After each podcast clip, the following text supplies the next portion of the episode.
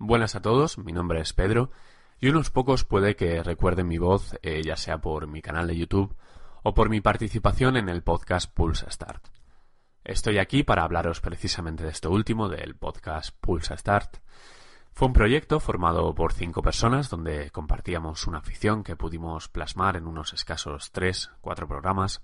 Eh, la duración de este proyecto desgraciadamente fue efímera, fue muy corta y me gustaría explicaros por qué estamos aquí de nuevo con otro nombre.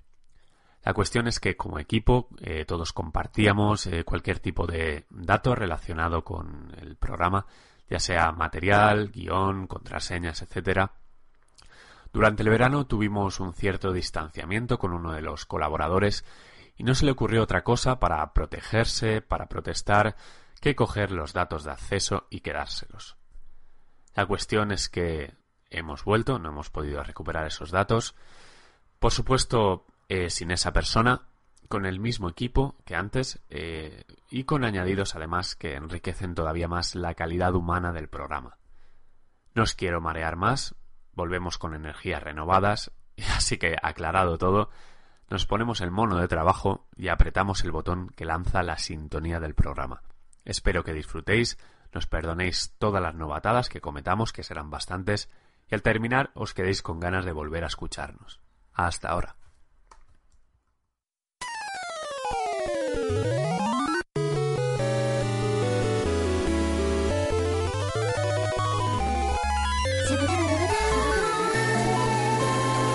High Score Podcast. Hola a todos, eh, bienvenidos a High Score Podcast y como os dije antes me llamo Pedro, aunque mi nick o seudónimo por estos y otros lares es el de Mukita, así que no os extrañéis que mis compañeros se refieran a mí como Muki, Mukita, derivados. Y bueno, y hablando de compañeros, ¿qué sería de un podcast sin un equipo de grandes amigos, de grandes aficionados al videojuego y expertos en la materia? Así que vamos a dejar que se presenten ellos mismos, dando paso, por ejemplo, a eh, David o Belegor. ¿Estás ahí? Hola, muy buenas a todos. Ah, no, Eh, presenta. nada, pues eso, que con muchas ganas de estar aquí y vamos a hablar de videojuegos, que es de lo que se trata. Muy bien. Eh, vamos a pasar a otro porque aquí hay un montón de gente, somos más que nunca. Vamos a pasar, por ejemplo, con Ana. ¿Qué tal? Hola a todos, ¿cómo estáis? Aquí estamos, eh, dispuesta a empezar? todo. Bueno, y vamos a por otro, a por Albert o Dual Revolver. Hola a todos, ¿qué tal estáis? Pues nada, yo tengo muchísimas ganas de estar aquí de nuevo, grabando un podcast hacía muchísimo tiempo y yo creo que saldrá cojonudo, así que bueno, que pase el siguiente, por favor. Perfecto, pues vamos a darle el paso al primer Juan Carlos que tenemos con nosotros, también conocido como Blue Eyes. Hola, ¿qué tal? Bien, vamos a intentar acabar programas en que no haya gente con antorcha a las puertas de Muki y a ver qué sale todo. Muy bien, bueno, pues damos paso al siguiente Juan Carlos, Juan Carlos Duty. Hola amigos, yo no tengo nada de ganas, me han traído, me han secuestrado, nada de broma. Muchas ganas de empezar el proyecto con vosotros y ya ver qué sale. Muy bien, y vamos con el último que tenemos aquí hoy, que se llama Eneco, aunque su nick es tu exmujer. Omitiremos el nick a partir de ahora porque va a sonar muy raro. Así que preséntate cuando quieras, Eneco. Oye, mi nick es, es fabuloso, déjalo como está. Pues eso, muchas ganas de estar aquí con vosotros, informar a la gente y, y pasar muy bien, claro que sí. Perfecto, pues cerrando ya las presentaciones, supongo que a lo largo de los programas os acostumbraréis a relacionar los nicks con las voces. Vamos a ir con lo que importa, que es contenido, y damos paso rápidamente a noticias y lanzamientos. Vamos allá.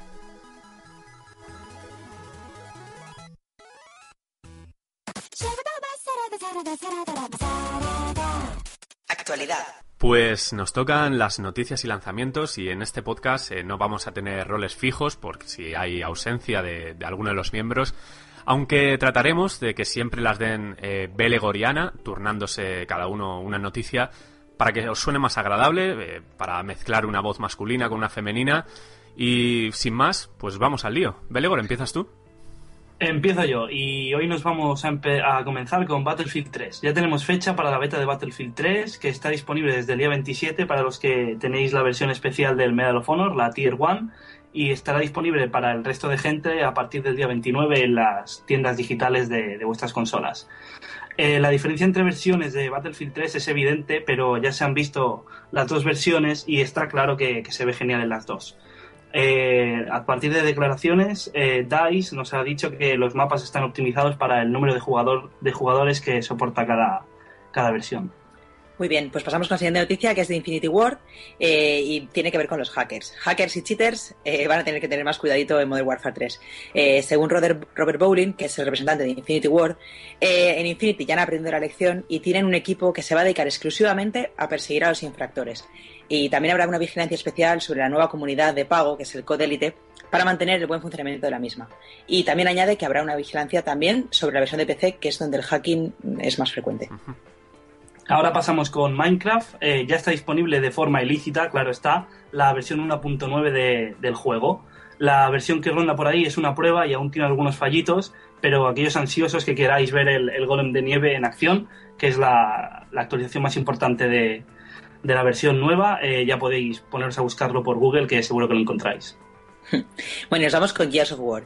Eh, Cliff B, en declaraciones para No Gamer, menciona la posibilidad de trabajar en un nuevo Gears, pero centrado en nuevos personajes, dejando un poquito más de lado a los COG Marcus, Domo Cole y centrándose en personajes como Griffin. Durante esta entrevista, además, se muestra muy orgulloso y sorprendido de que la gente compare hoy en día la saga Gears of War, que solo tiene tres juegos, con super franquicias como Halo o COD. Y ahora pasamos a la típica encuesta que ronda por ahí. ¿Os molesta el 3D de vuestra 3DS? Según un estudio de Interpret LLC, el 28% de los usuarios de 3DS les molesta. El estudio vierte más datos sobre el 3D en general y los videojuegos. Casi un 15% prefiere jugar sin 3D en sus 3DS y el 56% de los encuestados cree que para disfrutar plenamente del 3D es necesaria una televisión y un gran salón. Vaya pues. El final de la LVP en Barcelona.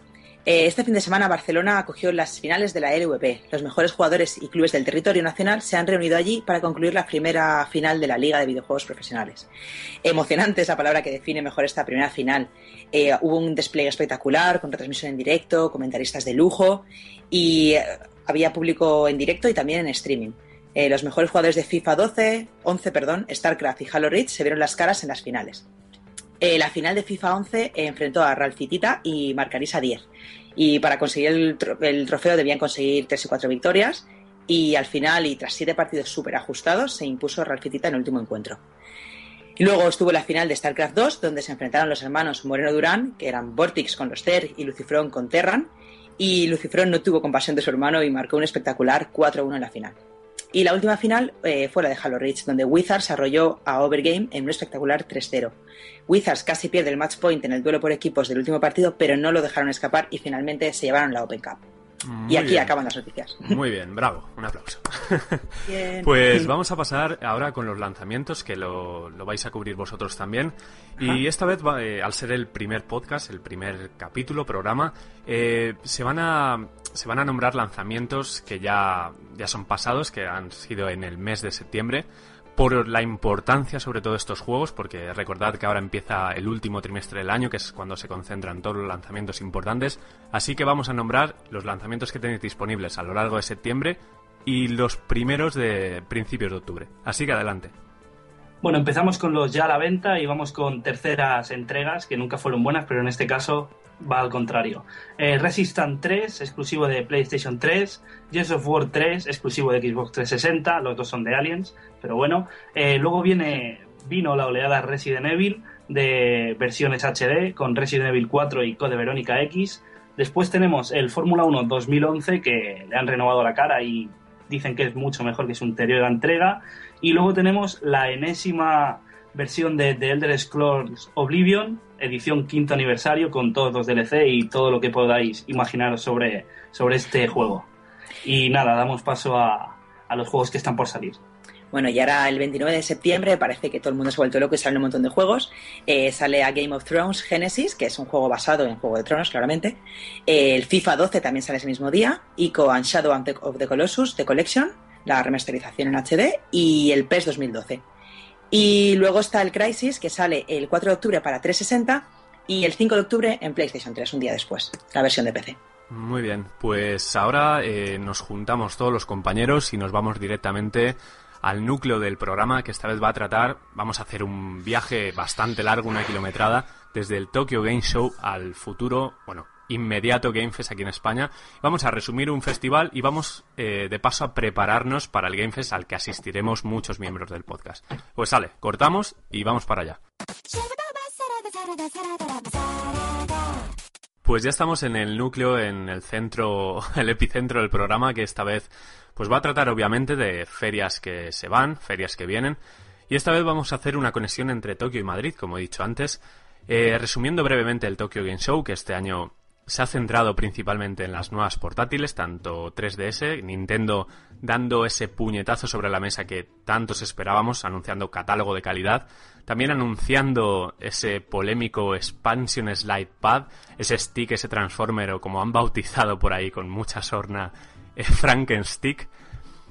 Y bueno, vamos a empezar primero con Nintendo y su portátil, dejaremos Vita para el final. Para consolas de sobremesa apenas ha habido nada que nosotros sepamos. Así que voy a listar brevemente juegos que se han anunciado, juegos con un peso importante en la industria, como es Monster Hunter. Y si queréis comentar cualquier cosa de esos juegos, me interrumpís sin problema y os explayáis porque muchos de estos a mí personalmente no me llaman la atención. Empezamos con Monster Hunter, como he dicho, eh, una versión llamada 3G para 3DS y en principio la exclusiva de Monster Hunter 4, aunque me extraña viendo lo que, lo que ha vendido en PSP. ¿Vosotros sois muy fans de Monster Hunter? Yo no he jugado nunca al Monster Hunter. Yo tampoco, pero sé que a los japoneses les gusta mucho. Sí, ¿No? hay, hay, hay mucha. no sé, hay mucho hype en cuanto a los Monster Hunter, pero yo la verdad es que no.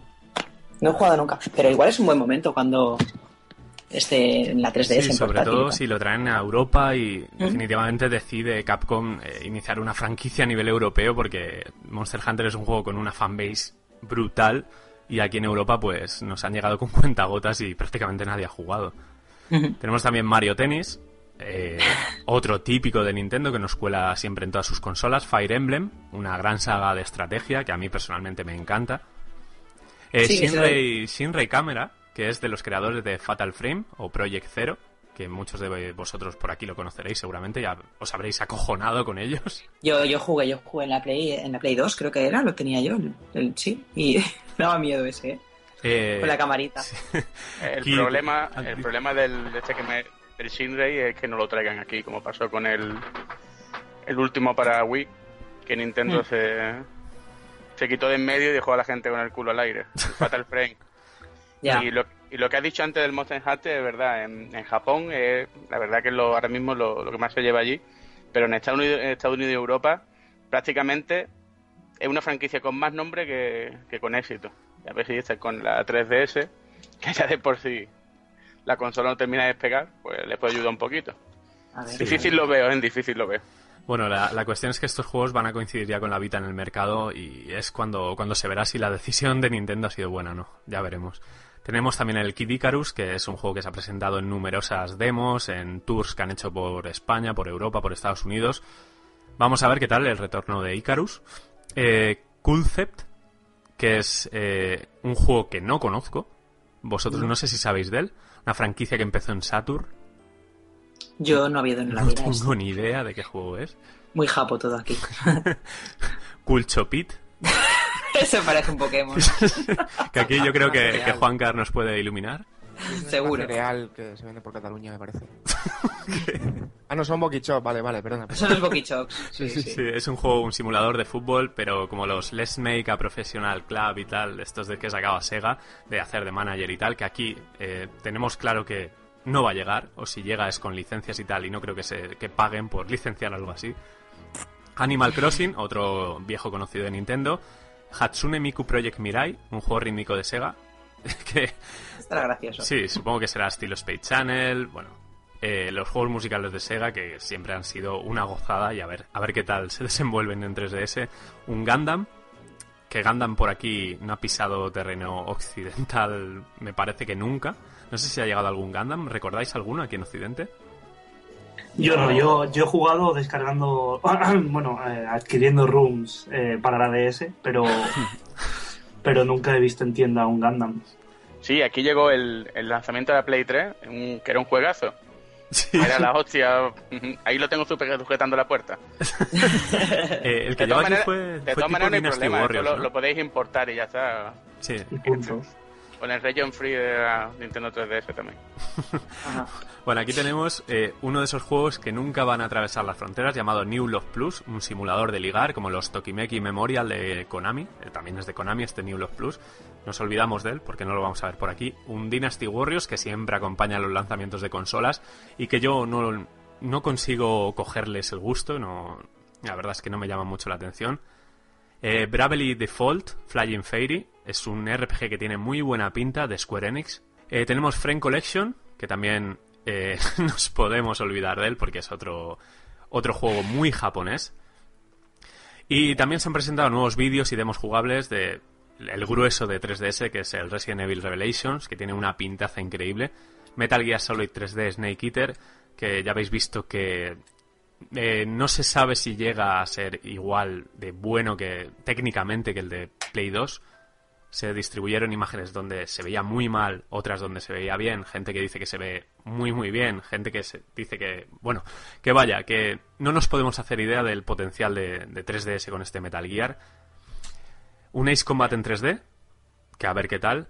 Y el primer juego de Pokémon para 3DS llamado Poképark 2 que este para Dual eh, Pues- seguro que nos puede decir algo sobre Poképark 2.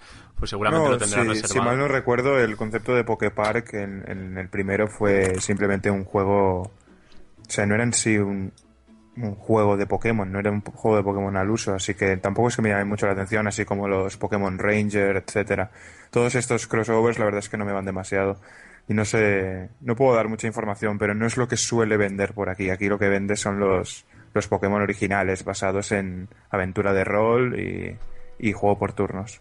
Sí, de todas maneras ese parque en el subtítulo de- del juego da a entender que será una especie de o Animal Crossing o colección de Pokémon, pero algo más. Es más bien eso, sí. Creo recordar que era eso, una especie de, de coleccionarlos y simplemente ya está, y tenerlos Yo ahí. estoy viendo algunas imágenes y me parece que es algo estilo minijuegos. No sé si recordáis como el. Aquel de la, de la GameCube, creo que era, el que tenía unos minijuegos de hacer saltar los Magikarp y tal. Ah, el Pokémon Channel. Eh, pudiera ser, la verdad que no recuerdo bien el título. Pero sí, creo que se basa en minijuegos, pero tampoco lo juraría. ¿eh?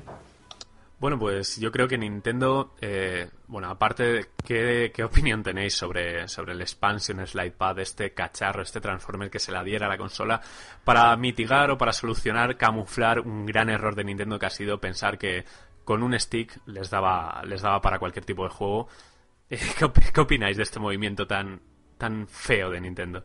Bueno, eh, me pide paso aquí eh, Blue, así que expláyate. Yo creo que es un más claro ejemplo de lo mal que lo está haciendo Nintendo con la 3DS. Es la máxima expresión de, de la indecisión, de no saber exactamente qué están haciendo, o qué es lo que quieren, o dónde van a llevar la máquina. Y en un momento así de ventas y de, de movidas como están teniendo, lo veo. Yo lo habría retrasado habría hecho otra cosa. Porque también es una demostración de que posiblemente hay una revisión de la consola, aunque no es nada seguro, y la cara que se le quedará al, al usuario que la compró de primera, que siempre encima suele ser los más fieles de Nintendo, pues no sé. Bueno, Yo lo veo, más, lo, veo, lo- lo veo más un fallo que un acierto. Sí, mantienen que es opcional. Eh, pero claro, eh, va a ser eh, va a ser funcional para juegos como Monster Hunter, Resident Evil, Metal Gear, o sea, juegos de empaque, juegos serios, juegos que necesitan un manejo de la cámara sin taparte la pantalla con la mano.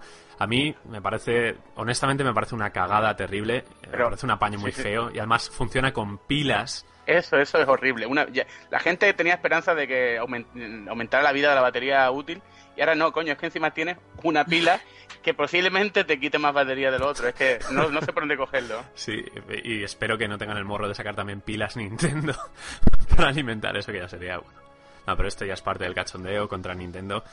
Eh, yo, yo, creo que yo personalmente lo veo más como, bueno, eh, como decís, es un error, pero es que ya Nintendo viene demostrándonos que lo que más le gusta es sacar una consola cada año, cada año y medio, y venga revisiones y venga revisiones, así que no tardaremos en ver una 3DS con el expansion plug incluido, con más batería, con la pantalla más grande, con el emblema de Mario encima. Ya sabéis que les encanta hacer esto, así que bueno, ya digo que no, no tardaremos. No soy, como dicen estos, como era, estos analistas que vaticinan y que ven el futuro, pero no hay que ser tampoco un experto para verlo bastante cercano. Sí, a mí me recuerda un poco a cuando empezaron a sacar periféricos para las primeras Game Boy, que si la lupa, la luz, el stick ese, añadirle botones, no sé qué. A mí me parece un movimiento muy feo de cara, de cara al usuario y yo creo que, espero que no se la peguen, pero se merecen un toque de atención bien grande y veremos a ver qué tal con Vita. Y hablando de Vita, pues vamos a por ella. Eh, ¿Alguien quiere, quiere nombrar los juegos que ha habido? Que se han presentado, el line-up de, de Sony Ah, para Vita. ¿Hay algo aparte más de un charter? Porque aquí solo tengo ojo para un charter. Pues Uncharted precisamente no sale de lanzamiento en Japón. Se lo han reservado para Europa y Estados Unidos. Muy curioso. Pues para una vez que nos toca algo, dejarles. No está mal, no está mal. A ver si van a cambiar de opinión. Sí, pero curiosamente tienen lineups, o sea, tienen juegos como el Fórmula 1 2011, que yo para Japón pues no sé qué tal andará de ahí la Fórmula 1, pero No, no, no lo veo como muy adecuado. Tiene seguimiento la Fórmula 1 en Japón. Eh, perdón, eh, juegos a destacar. Tenemos aparte de Uncharted, que pinta de lujo, que es un indicativo de la diferencia tecnológica que hay entre 3DS y Vita. Hay seis meses de, de margen entre ambas consolas de lanzamiento y la diferencia es prácticamente generacional. Tenemos también un Lumines anunciado, vamos, es muy parecido al lanzamiento que hubo con PSP, con un Hot Shot Golf también, con juegos que yo creo que es lo como quiere enfocar Sony el mercado con su consola. Tiene muchos juegos eh, de estos de acceso rápido, minijuegos, juegos musicales. ¿Vosotros pensáis que Sony le ha visto las orejas al lobo, sabe cómo atacar a Nintendo con un catálogo más portátil, por así decirlo? Pues no sé qué decirte, porque la verdad que si bien la máquina me encanta, la conferencia de Sony lo presentado en el Tokyo Game Show me ha parecido un poco como que ellos tampoco saben muy bien dónde poner los huevos en la cesta, porque hay un poquito de todo y no hay ningún título para el mercado japonés fuerte, fuerte, como podría haber sido el Monster Hunter 4, aunque se tiene un Monster Hunter HD por lo que se ve. Por lo cual a mí me ha dejado un poquito extrañado Sony en este Tokyo Game Show. Lo- La, la he visto un poco floja para lo que debería ser el lanzamiento de la Vita. Sí, la verdad es que no hay ningún juego que destaque. Está el típico Ridge Racer también. Pero no hay ningún vende consolas aparte de Uncharted. Pero en el mercado japonés yo creo que Uncharted no tiene ninguna, ninguna repercusión más allá de que tecnológicamente es impactante. Exacto. Es curioso que, si te fijas, una de las cosas más importantes, lo que pasa es que para nosotros no, no conocemos, es el Nico Nico, que es el YouTube japonés, que allí en Japón tiene una importancia bastante grande. Sí lo han añadido a la consola y eso, lo que es para, la- para que la gente se lleve la, la consola para acá y para allá, es bastante importante. Bueno, luego tienen un, un Love Simulation de estos también. El Dream Club Zero Portable, madre de Dios, cómo suena eso. Y el Ridge Racer. Hombre, E- Esta vez Kat Hirai se ha callado. No, no, no ha sacado ningún Ridge Racer. Bueno. Eh, viene un poco tapado, la verdad, el juego. Podríamos hablar un poco también de lo que es la, la tarjeta de memoria y los gastos añadidos que va a tener la consola. este Exacto, exacto, porque viene con accesorios, viene con memory card, con cable USB, con auriculares, protectores, viene un poco con el kit eh, antigolpes y sale sale de, de inicio con la consola. Eh, no sé, en la caja en principio no viene ni cable USB ni nada. No, sé cómo están las cosas, porque yo he visto la lista que ha presentado Sony y le ponen precio tanto al adaptador de corriente como al cable USB. Pero eso ya pasaba en la, en la, en la PSP, era, son precios Sí. son aña- añadidos por si acaso los pierde, no lo sé. Lo que sí es que la gente sepa que la consola no trae memoria interna, nada. Se supone que las partidas se grabarán en, el, en la tarjeta eh, de, de los propios juegos y luego ya si quieres algo para descargar de la PSN y tal, a soltar la pasta gansa. Eh, a mí lo que me ha extrañado es que Sony haya optado por un formato propio de tarjetas. Te ha extrañado, ¿verdad, tío? Bueno, extrañarme. Me ha extrañado que no corrijan sus errores, porque teniendo tarjetas baratas y de gran capacidad, ¿qué lo hacen para combatir la piratería otra vez? No, para es lo que le da, eso le da bastante pasta Sí. a esa gente. Que tienen la patente sobre estas, esas tarjetas y van ganando también. Claro, son formatos propietarios de Sí. ellos. Bueno, al menos los tiempos de carga nos los evitamos, la fragilidad del formato del UMD también, pero Ah, otra cosa importante, la, eh, la batería no se puede quitar, es, una- es como el iPhone, es una batería Sí. única. Ujú. pues No, son supongo que, cosas- que no han tenido espacio para poder sacarla, porque teniendo el touchpad trasero, siendo un- una batería seguramente gigante, que ocupará casi toda la trasera. O igual no tienen ganas que se vuelva a repetir el Pandora. La- las baterías Pandora. vaya, yo tengo una. Desde luego. Y sobre la duración de la batería, lo esperable, ¿no? De 3 a 5 Sí. horas. eh, Pero Sí, que lamentablemente no avanza la tecnología con las baterías. Solo, o- o sea, si quieres más duración, cómprate una, una batería tamaño ladrillo. Es lo único que, que se puede. Sí, ha salido también una batería también oficial de Sony, creo que no, no, no la veo aquí en la lista, pero también vale su precio en oro, pero me parece que te da bastante más autonomía. De todas maneras, en esta máquina yo veo normal esa autonomía, porque por la potencia que tiene, no la veo tan normal en máquinas como la 3DS, porque la verdad que la batería se hace muy corta, bastante más corta de lo que se hacía en PSP. A ver qué tal con la Vita. A ver, a ver, yo creo que de todas maneras el concepto de portátil eh, se va a perder con, con el tiempo y que va a ser portátil dentro de tu casa. creo que es Sí. lo, lo que están haciendo. Porque a la hora de hacer viajes y tal, con tanta potencia y mientras no evolucionen las baterías, nos vamos a quedar enchufados al lado de un enchufe a buscar en trenes, aviones, lo que sea, pero... O baterías de re- o la batería Sí, que te he o baterías en el bolsillo como si lleváramos munición a la guerra, algo así. Pero una cosa que quiero eh, resaltar y es que hay mucha hipocresía con este tema de la batería. Lo mismo para la Nintendo 3DS. Y es que mucha gente se, se pone a quejarse de la batería y tal. Y luego se pone a hablar del iPhone y tal. ¿tú has probado a poner- a- en el iPhone a poner un juego durante dos o tres horas? Sí, nada, se, se Te quedas sin bate sí. más rápido todavía que en una 3DS. Hmm. Pero eso, eso no, no, se lo, no se lo oigo a nadie ni se lo leo a nadie tampoco. Bueno, pero ya se sabe que el público del iPhone es distinto al de, al de las consolas. Hay- digamos que es un público, un espectro enorme de gente que no se fija en absolutamente nada. Quieren el iPhone por- porque quieren el iPhone y ya está. Esto supongo que lo compraremos eh, gente más eh, ahora mismo cu- cuando te ofrecen un iPhone por 0 euros con una potencia gráfica como el de la 3DS. Los que nos compremos Vita y 3DS será por porque las queremos de verdad, porque las conocemos. Sí, sí, pero yo no lo decía por la gente, lo digo por la gente de los medios especializados que parece que se olvidan de, de ese tema. Bueno, pero es que hay una moda pro iPhone que es difícil de entender. Sobre todo en Estados Unidos. Sí, en otro programa hablaremos de, de los juegos para iOS, para Android y de, de cómo nosotros creemos que la mayoría son injugables, pero en la prensa de, de Estados Unidos, por ejemplo, los ponen por las nubes. Algo que no entendemos. Nosotros somos pro consolas, pro sticks, cosas palpables y no entendemos que un juego de pantalla táctil lo pongan por las nubes cuando yo los que he jugado, los más adictivos son juegos chorra que necesitan solo un toque en la pantalla. Sí, están muy bien, pero realmente... No se puede tomar en serio. para, para cinco minutos también. Sí, no se puede tomar en serio una plataforma de videojuegos como el iPhone si quieres realmente jugar a juegos que necesiten habilidad con los mandos. Sí, es muy incómodo. Ahora, ahora sí que van a venir con la antorcha. Ahora sí, ya, ya hemos soltado la primera estacada. Bueno, y sobre el precio de Vita, lo tenemos aquí, eh, el precio en Japón. Eh, recordar que saldrá el 17 de diciembre en dos modelos. Uno con Wi-Fi por 25.000 yen, que al cambio son unos 250 euros, lo que va a valer por aquí. Y el otro con 3G por 30.000 yen, que serán 285 euros al cambio, suponemos que 300 euros. ¿Nosotros para cuándo la esperamos? ¿Para, para cuándo veis que saldrá? Marzo. Marzo, sí. Yo creo que es una fecha clave. eh, Termina el año fiscal y lo cerrarán con PS Vita seguramente. Pues eh, nos montamos en el avión, ¿no? Nos vamos a. Madrid. Bueno, pues Vaya ¿quién-. ¿a quién le apetece estoy, ¿eh? introducir? Bueno, todos los de aquí, eh, exceptuando Eneco y Blue. No, y Belegor también. Y Belegor. Vamos a estar. Bueno, era más fácil decir los que íbamos a estar. Sí, casi sí. Nos, via- nos vamos de viaje a Madrid a acudir hasta Game, a este Game Fest y. Es que me- a mí me echan, ¿eh? Yo tampoco, yo tampoco voy, ¿eh? Tú sí, tú sí. No, tú, Yo ya tú- estoy. Tú, tú Tú ya estás, estás. tú ya estás en el Es Game Fest. Tenemos aquí a un madrileño privilegiado que no va a tener que conducir tantas horas. Y bueno, eh, si quiere alguien eh, adjudicarse el honor de, de hablar con orgullo de esta feria patria que tenemos, ahí os dejo el testigo. Bueno, pues si queréis leemos un poquito la- un pequeño resumen por compañías de lo que han confirmado que van a llevar a la feria. ¿Mm? Ninguno de vosotros habéis estado, ¿verdad? Yo no. Eh, el, año pasado no, no estuvimos, nadie de aquí, ¿no? No.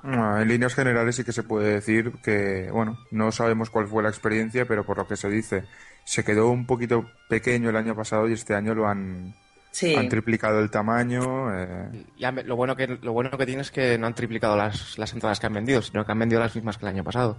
ya han hecho más grande el recinto y tal, ¿no? Sí, han sí. triplicado y el aforo es el mismo. Va a oler mejor que el año pasado, seguramente. El año pasado dicen que había mucha cola. Sí, Para, para probar cualquier juego o algo era, era Sí, complicado. Ana y yo estuvimos en el Salón del Manga de Alicante, que es un evento mucho más pequeñito. Mm. El pabellón era enorme y había colas pff, Para insufribles. todos, sí. Sí. También era la novedad, es el primer año que se hacía y tal, pero bueno, supongo que con el Game Fest el año pasado pasó algo Sí, parecido. pero este Game Fest este año lo han potenciado muchísimo. Vienen muchas compañías, todas prácticamente, todas las Sí. que distribuyen Sí, aquí sí. en España. Vienen con muchos juegos y lo más importante, vienen con exclusividad, con presentaciones eh, en primicia, lo que es Sí. todo un honor para, para una industria como la española que, salvo, salvo eh, casos honrosos como Mercury Steam, pues eh, compramos mucho pero desarrollamos poco. Así que está muy bien que se fijen en nosotros por una vez. Bueno, También pues si me, gustaría hacer un, me gustaría hacer un inciso antes. Vamos a estar Vale. hablando de los juegos que van a estar presentándose, de, bueno, todas las actividades, algunas de las actividades que estarán haciendo, pero vaya, aquí lo, lo tenemos sobre el papel. Lo que podéis hacer vosotros es, vosotros los, los que estáis escuchando, es meteros en la web de, del Game Fest porque hay horarios para absolutamente todo. ¿Por qué digo esto? Porque para que no os paséis básicamente dos horas y media haciendo cola en alguna parte o haciendo colas continuamente todo el día y aprovechéis el día ya que vais. Evidentemente, aquí os vamos a traer lo más importante, pero quizá os interesa ir a aquella conferencia concreta de aquella eh, de aquel publisher o de aquel eh, creador de videojuegos. Así que, bueno, que menos que pasarse por la web e informarse. Exacto, eh, os podéis hacer con todos los horarios un planning para no solo aparos cosas que os gusten. Eh, la ventaja que tiene este Game Fest, la organización ha decidido eh, poner los mismos eventos los cuatro días, eh, salvo diferencias de conferencias que lógicamente no se van a repetir. Pero más o menos, eh, si vais los cuatro días, de jueves a domingo, os podréis organizar un, un buen horario, un buen plan para, para visitar todo lo que os guste. Así que, como ha dicho Dual, eh, haceros, o sea, id a la página de, de GameFest, que creo que es gamefest.es, ¿verdad? Sí, es gamefest.es. Sí. Y ahí podréis descargaros todos los horarios. Bueno, eh, ¿por quién empezamos? Empezamos por eh, Microsoft, que nos trae bastante material. Hmm. Pues ahí sí. os lo dejo. Bueno, pues si queréis os leo un poquito la lista que ha confirmado Microsoft. Eh, juegos distribuidos por Microsoft ha confirmado el Forza Motorsport 4, que lo trae en primicia y además habrá también un pequeño torneo luego. El Halo Combat Evolved Anniversary. Sí, el el remake del Halo 1. Kinect Sports segunda temporada. Kinect Disneyland Adventures. Ese Barrio lo quiero Sésamo. ver yo. Barrio Sésamo era Ese, ese, ese. Ese Bravo. Sí. En primicia también, todo esto son en primicia. El Sí. Kinect Vamos, sabéis que este barrio Sésamo es de Team Schaffer. Mm. Eh, Luego otro Kinectimals para Windows Phone. Bueno, esas son las primicias que traen. Así de distribuidos por ellos. El barrio Sésamo este es el que vimos en el E E3. Sí, que a mí me encantó. Me parece un juego, eh, ante todo, honesto. Eh, para toda la chusta que hay en Kinect, y desde aquí lo podemos decir. Parecía muy gracioso. Sí. No, La chucha verdad. no hay, hombre. No, no. Son juegazos todos. Todos juegazos. Bueno, y luego en el, también está Gears of War, Kinect Star Wars, Kinect Sports, Dance Central y The Gunstreamer. Yo dudo mucho de ese Kinect Star Wars. Creo que no va a estar. ¿Por qué? Ya, que sé que cancelaron. ¿O qué? Han pospuesto, pero. mm, Pero la, la consola y todo, ¿eh? sí. La La consola. edición era- esa tan chula con C3PO y tal, sí. Pues era chulísima Sí, esa edición. Porque salieron unos vídeos de la gente jugando y la reacción fue... vamos, Hmm. Madre de Dios. Yo, yo recalcaría que me da mucha pena el Kinectimal Hmm. porque de- detrás de este juego está David Braben. Mm, Y me, me parece una vergüenza que el creador del Elite y del Frontier y juegos Sí. legendarios esté ahora haciendo esta morralla, porque no tengo otro nombre. Ahora con osos. No, es que eh, Microsoft en eso- en eso es experto. Te coge a gente como Moliner, que era en su época era uno de los mejores eh, diseñadores, y a exprimir el Fable. Que ahora sale el Fable este para Sí. Que tiene otra pinta también horrible. Después te coge al David Braden y a hacer jueguecitos para Kinect. Es que está como prostituyendo a... Me da mucha vergüenza, lo resumo así.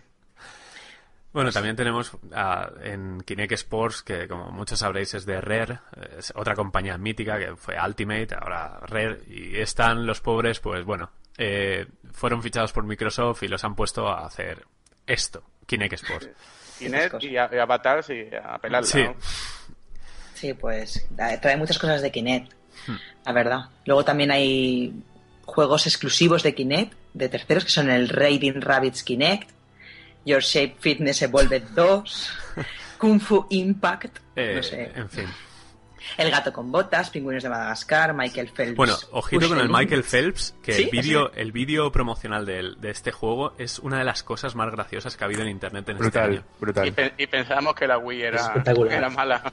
Sí, yo no lo he visto. Bueno, ahora sí, ya lo veré. Es, la es gente- increíble, es increíble. sí, es y- como, te dan ganas de ponerte un bañador y, sí, y realmente Eh, bueno, os voy a ¿eh? explicar para, ahí. para los oyentes Mira. que no, que no hayan visto este Michael Phelps. eh, imaginad un tráiler que sale un tío en bañador de estos de, de Sleep. eh, delante del televisor eh, braceando al aire, es decir, como espantando moscas en el aire, mientras hacen creer que es algo divertido cuando es, es, es algo que te afecta a la dignidad y al amor propio. Ay, me estoy acordando ese del caballo, del Joker. El del Sí. caballo, el del caballo. El yo. G1 Jockey este es. Otro que tal. No, no, de está, este- de está juego para no- cogerse de la mano, ¿eh? El problema del juego no es hacerle el ridículo en tu casa, sino que te vea un vecino por la ventana, ¿sabes? Ya ves. Que llama a la policía, ¿qué, qué hace ese? Y luego encima mí- la cámara te saca los mejores momentos que cuando lo ves dices, Dios, por lo menos en otros juegos, madre mía. A mí lo que me parece alucinante, eh, sobre todo de estos juegos, tanto del Michael Phelps o aquel, aquel de los caballos que decís, es que no son juegos que visualmente sean feos. Es que realmente hay, hay una desarrolladora, hay unos, eh, hay muchísima gente trabajando en esos juegos para que luego el resultado sea que, no sé, pretenden que nos tiremos 25 horas braceando, sin más, porque no, Es muy- es que no, no propone nada más, es bracear y punto.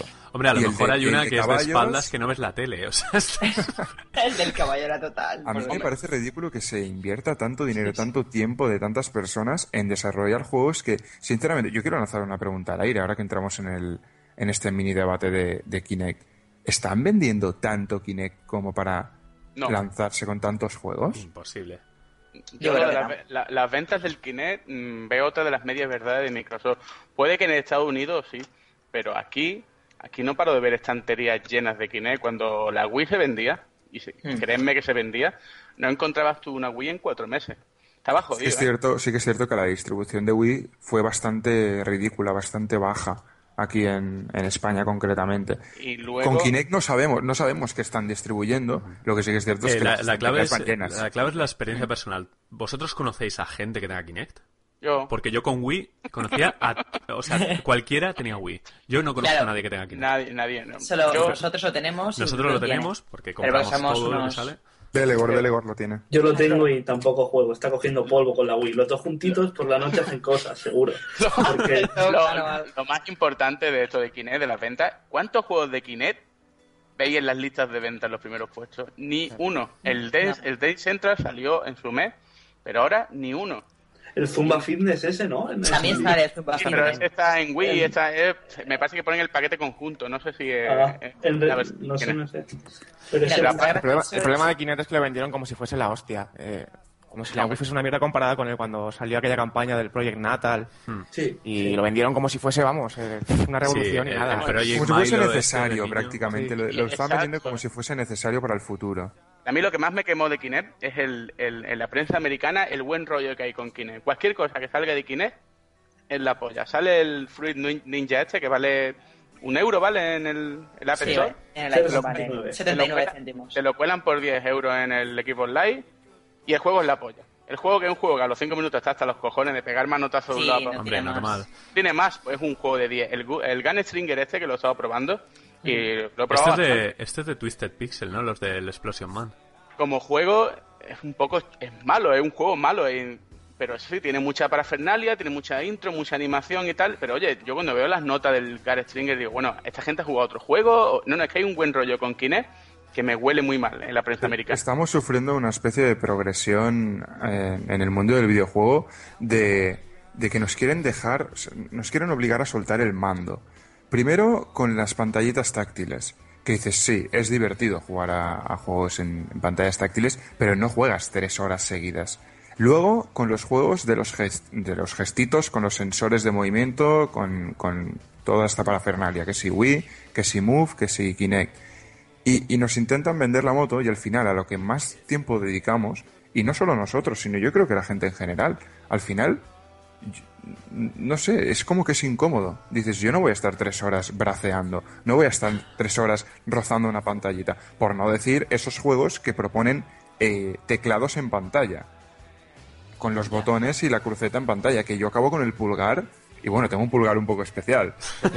Pero, pero yo creo que a todos nos afecta. ¿Nos duele el pulgar a vosotros en las pantallas táctiles cuando jugáis más de Es- hora y en media? iPhone- en el iPhone llega a quemar el del roce. O sea, llega a molestar ligeramente. No es Es nada grave, molesto. Es molesto. Es como que al final a lo que más dedicamos tiempo es, es el mando. ¿Por qué? Porque es que es lo más cómodo. Si no, no hubiéramos empezado con De el todas mando. maneras, los- con otra cosa. las franquicias que más venden, Call of Duty, Super Mario y tal, de momento son insustituibles. O sea, el mando es necesario.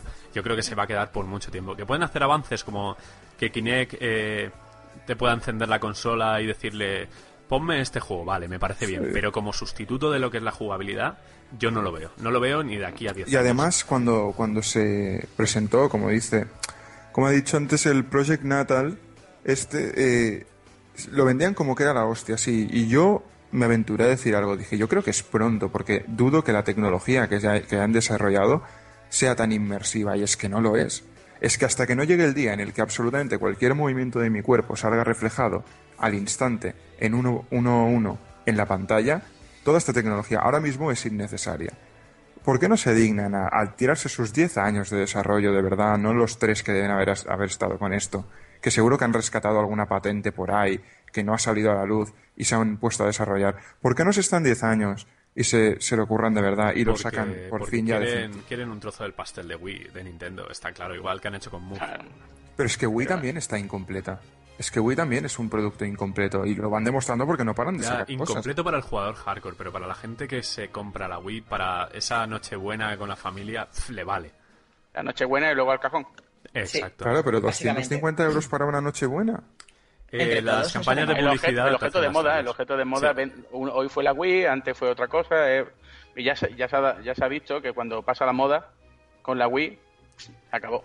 De hecho, los mejores juegos de Wii, ¿cuáles son? Pues los juegos que se juegan con el mando de manera tradicional, los Mario Galaxy, por ejemplo. Mario Kart. Sí. De todas maneras, de todas maneras, Dual, el problema del Kinect, eh, lo has dicho antes, hay juegos que si te reconocen casi casi uno a uno el cuerpo y no, la tecnología es buena. El problema es que tú de verdad vas a ponerte en un juego una hora a pegar saltos, brinco, mover manos, cuando te va, puedes va. sentar y hacerlo con el joystick. Es que eh, el- una cosa que ya trajo la Wii, que la trae el Kinect, es movimiento que tú podías hacer con un solo botón. Tener que hacer una serie de movimientos y cosas así que son totalmente innecesarias. Y es más complicado, te vendían la moto de que jugar con la Wii, con el Kinect, eh, eh, para la gente que no juega juegos es más fácil y tal. Al final acaba siendo incluso más coñazo que una persona que se que puede coger un joystick. que, eh, ninguno de nosotros nacimos sabiendo coger un joystick y un pad. Eso es una cosa que se avanza progresivamente. Verdad Y al, final, y al final también es que proponen unas actividades o unos tipos de juegos que es que tampoco no sé, yo cuando busco jugar a videojuegos busco hacer cosas que en la vida real no o no se me permiten o no, no tengo la posibilidad de llegar a hacerlas. Evidentemente juego a shooters no porque quiera matar gente por la calle, sino porque es algo que en mi mente no entra, no es algo lógico y no voy a hacerlo, pero un videojuego me lo permite hacer. ¿Por qué no, no consiguen llevar a, a, pues a Kinect una experiencia realmente inmersiva de un shooter? ¿Por qué tengo que dedicarme a pegar bandazos al aire para mandar pelotas de golf a un hoyo si ahora puedo jugar a golf alquilando un, palo y... Pero porque no es placentero. eh. Yo siempre he mantenido eh, la teoría de que para que un juego sea inmersivo necesitas tocar algo, algo palpable. Es decir, Cierto, pero la por ejemplo- que por pongo ejemplo- siempre, mira, es la del Mario Kart de Wii con el volante chorra este, que tú puedes girar las manos en el aire o hacer circulitos con el volante en tu casa y el muñeco empezará a girar de manera absurda. Pero cuando te pones un, un GT Force, un G25, un G27 Claro. al Gran Turismo, tienes el force feedback, tienes los pedales, eh, tienes el tope, o sea, tienes 180 grados de giro, lo que sea. Yo necesito esos límites físicos para realmente sentirme eh, dentro del juego. Y con estos sensores de movimiento no puedo, no puedo. O sea, No, que verme a mí reflejado en una pantalla y que me diga el juego que le he dado a una pelota cuando yo simplemente le he dado al aire, a mí es que no me llena.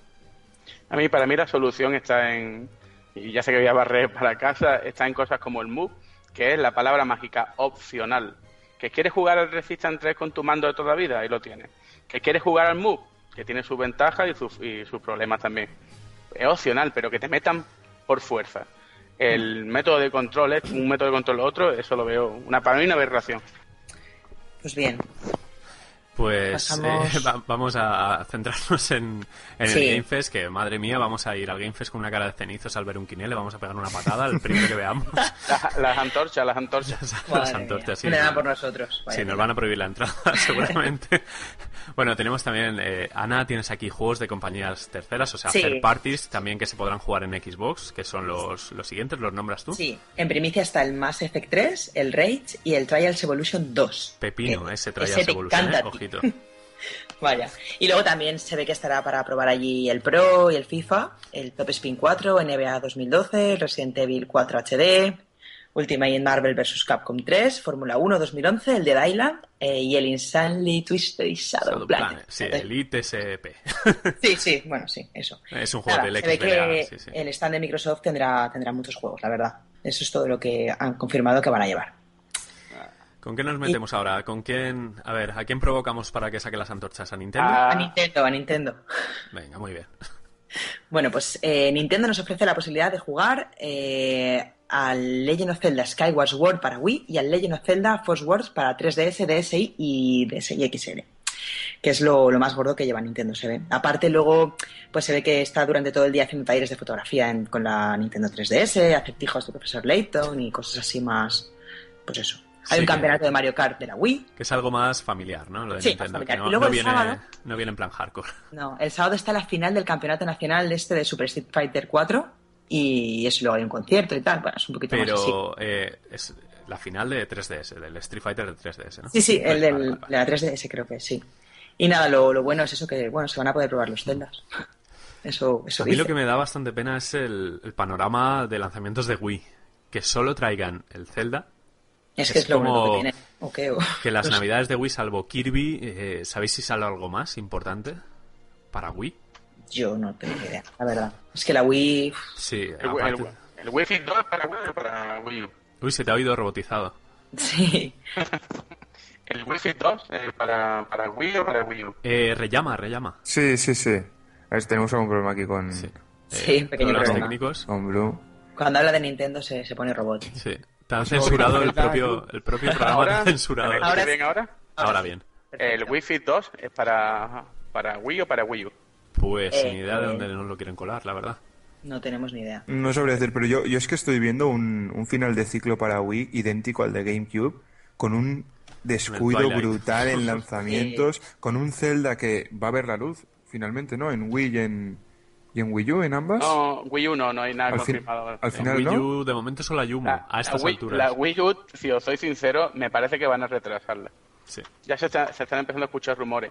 Y una cosa que, que yo digo mucho a la gente es, si Nintendo, con toda la pasta que tiene, no es capaz de mantener un caudal de desarrollo fuerte para un sistema como la Wii, que, vamos a admitirlo, tiene una tecnología de bastante inferior a la que puede ser la- las consolas de hoy en día, ni lo es capaz de mantener para la 3DS, porque está subsidiando todos los juegos de 3DS, todos los por y tal que está haciendo, ¿cómo se espera la gente que ahora para la Wii U, de por golpe por raza mágicamente, empiecen a sacar títulos en, en HD, mm, Zelda, Mario y tal, con un, un, un índice de, de lanzamiento que sea que no sea como hasta ahora, que es un juego cada 5 o 6 meses, cada 7 meses, o directamente un año sin un lanzamiento importante. No lo entiendo, cómo espera la gente que la cosa cambie. No sé, yo también veo a Wii U bastante lejos. Eh, lo que pasa que el problema es que Nintendo se puede quedar con una Wii sin lanzamientos y una Wii U que todavía no está en el mercado, así que Yo creo que la Wii U puede ser un patinazo muy corto para Nintendo. esperemos que no, esperemos que, que vuelva, vuelva la, la Nintendo que, que descubrimos con NES y con Super NES. Estaría bien. y tal. Sí. Sí. Y, si, y si se fija, cambian todo lo que es el mensaje de la Wii. Ahora la Wii U es más, volvemos a- al pad, volvemos a lo anterior y a ver si esto no funciona. Sí, sí, ya que no se nos ha ido nada bien con lo otro, a ver, a ver qué tal. Bueno, Hombre, pues, nada bien, nada bien. Eh, Vamos yo creo ver. que han, perdido la imagen de empresa seria sí, y se, han no. gana- y se han ganado el triple de público. Bueno, no, el triple, Sí. no, diez veces más de público. Pero, pero es un público que se ha perdido fácilmente, como se ha visto ahora. Eh, Nintendo eh, ha sacado la, la caja de Pandora, ha abierto la caja de los truenos y ha cogido un público, ¿vale? De juegos chorri, de juegos sencillotes, de juegos... Ese público, en Estados Unidos, por ejemplo, se le ha ido todo a los móviles. La gente dice, bueno, yo me voy a comprar un juego de 40 euros cuando en un móvil me cuesta un euro y es la misma chorrada de usar cuatro botones. En es un público muy efímero.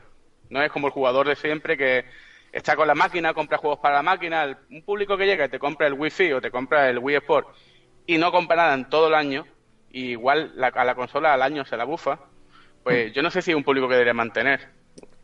Nintendo está subsistiendo gracias a Mario y a Zelda, poco más. Claro, y es lo único que la tengo para eso, Sí, exclusivamente. pero, pero subsiste eh, cada, o sea, el, el aluvión de ventas viene cada año. Claro. Ah, bueno, Este sigue franquicia así que pueda... Este no, 2011 no se esforzar en Wii. Wii ha caído en Japón y en Estados Unidos un montón. Sigue vendiendo. Sigue vendiendo porque es la consola más barata, eh, porque es de Nintendo, porque todavía les funciona la publicidad. Pero han bajado bastante. En fin, eso. Bueno, dejamos a Nintendo, las antorchas vendrán medio apagadas. Sí, Tampoco- Nintendo ya- ya está hemos bien machacado mucho. Vienen con arpones. Se le hemos dado bastante. Y pasamos con la otra grande, ¿no? Con Play. Sí, bueno, eh, viene, viene Sony con el stand PlayStation, Sí, el stand es PlayStation. Y se va a centrar en Uncharted. la verdad es que no hay mucho confirmado, pero Uncharted 3 es lo único que, que nombran.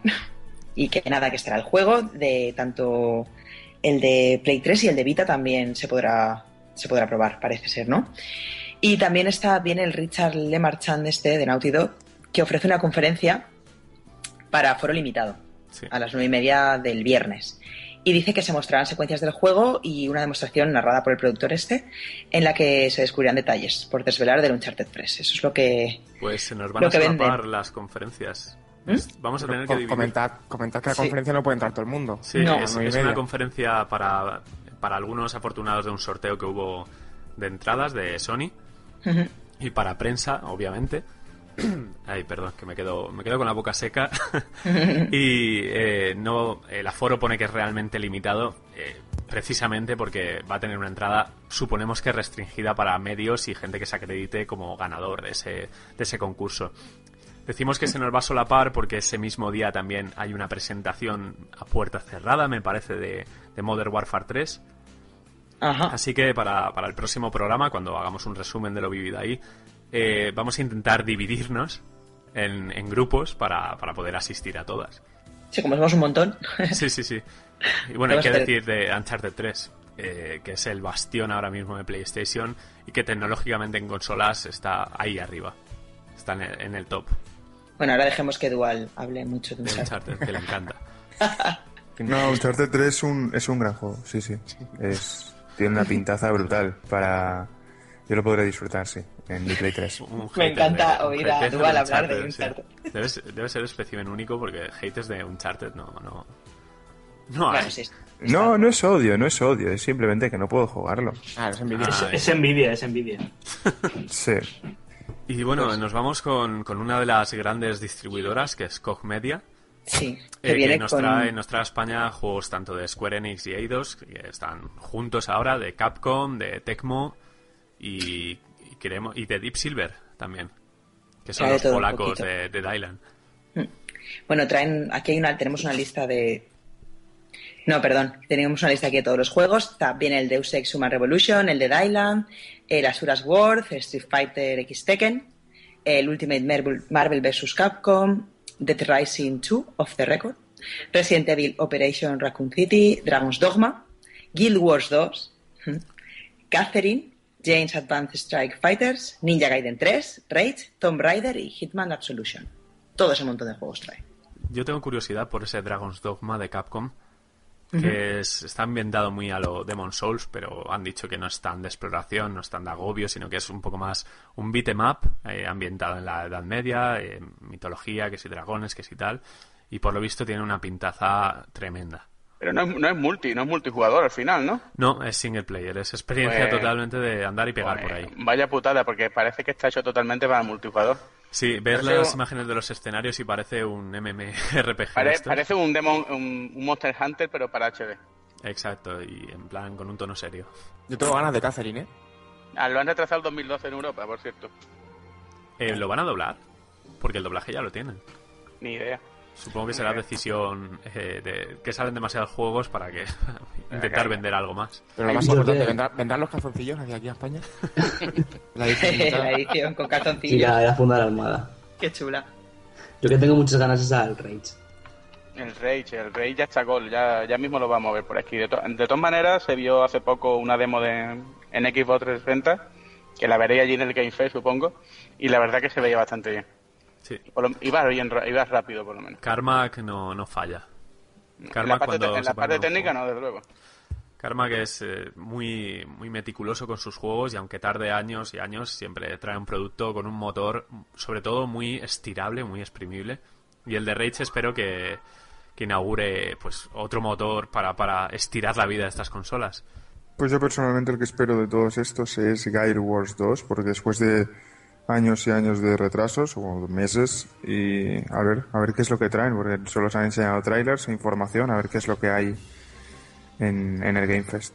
Yo después de oír que iba a ser instanciado igual que el primero, la verdad que me desilusionó mucho. ¿Cómo? Instanciado, es decir que, por ejemplo, una ciudad eh, podía haber como cuatro ciudades distintas Sí. y, o sea, tú entras en una ciudad y tu amigo está en otra y aunque estéis en el mismo punto no os vais a ver. Ah, pero, quieres decir, en el Guile Wars 1, en las ciudades sí podías encontrarte con la gente.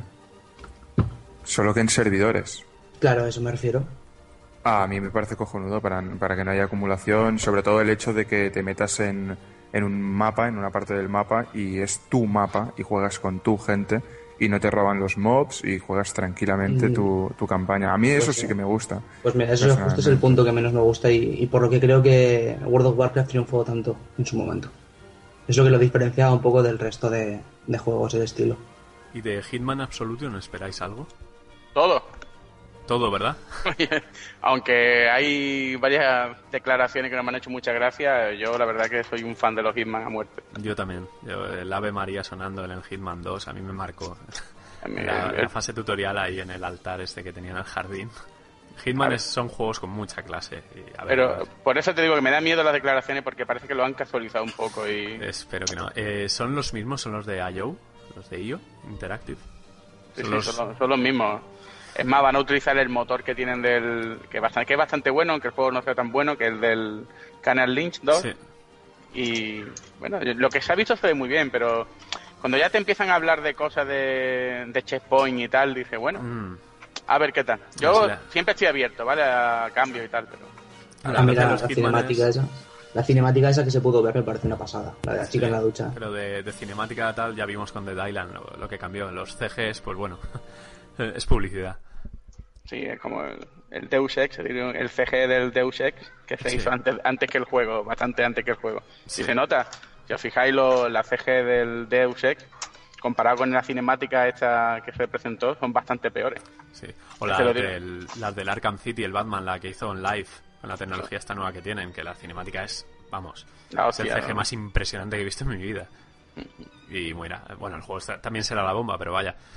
Eh, yo espero de Hitman que con que mantenga la posibilidad de completar misiones a tu manera, ya me sobra. Ya, ya, ya veremos, a ver. Nos vamos a marcar un descansillo breve de, con una musiquita que os vamos a poner y volvemos enseguida. ¿Os parece? Venga, sí, descansamos, bebemos un poquito de agua y seguimos. Eso es, y seguimos con más Game Fest. Asomaros por la ventana a ver si están con las antorchas ahí. No, veo la calle bastante... A ver, a Está en ver. calma, está en calma. Aquí en Valencia está todo bien, ¿eh? Bueno, chicos, pues nos vemos en un ratillo. Venga, Adiós. ahora. Hasta ahora. Ahora,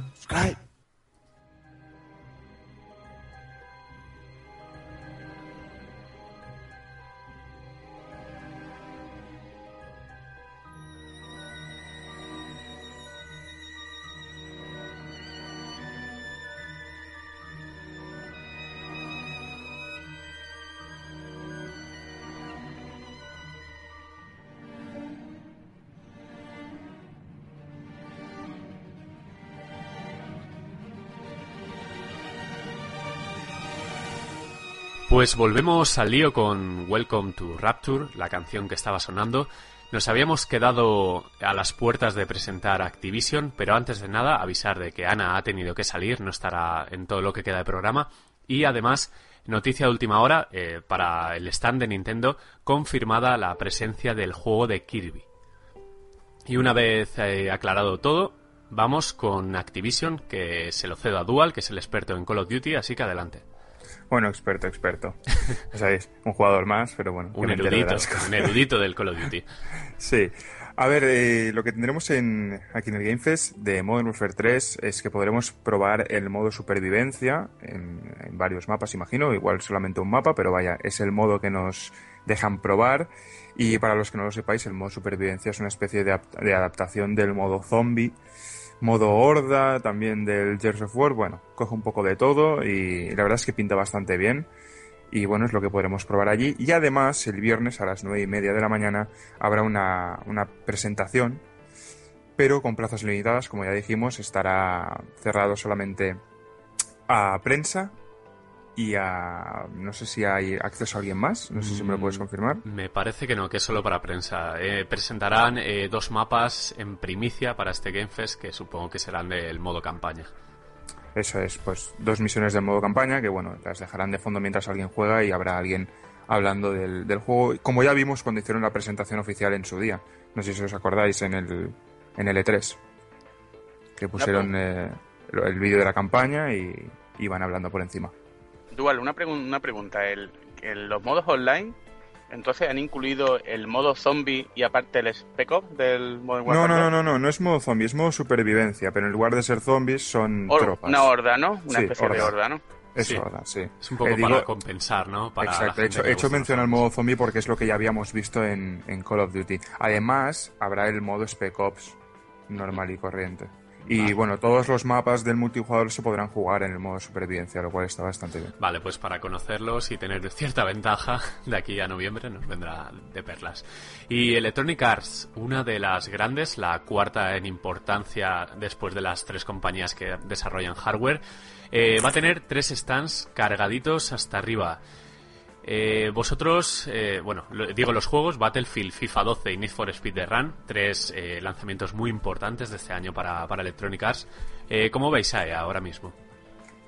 Bastante fuerte, sobre todo en el tema Battlefield, que con lo que va a competir de tú a tú, aunque digan que no, digan mm, y están tirándose tiritos de uno a otro entre la gente de EA y de Activision, pero el Battlefield 3 es posiblemente el juego más importante de EA este año.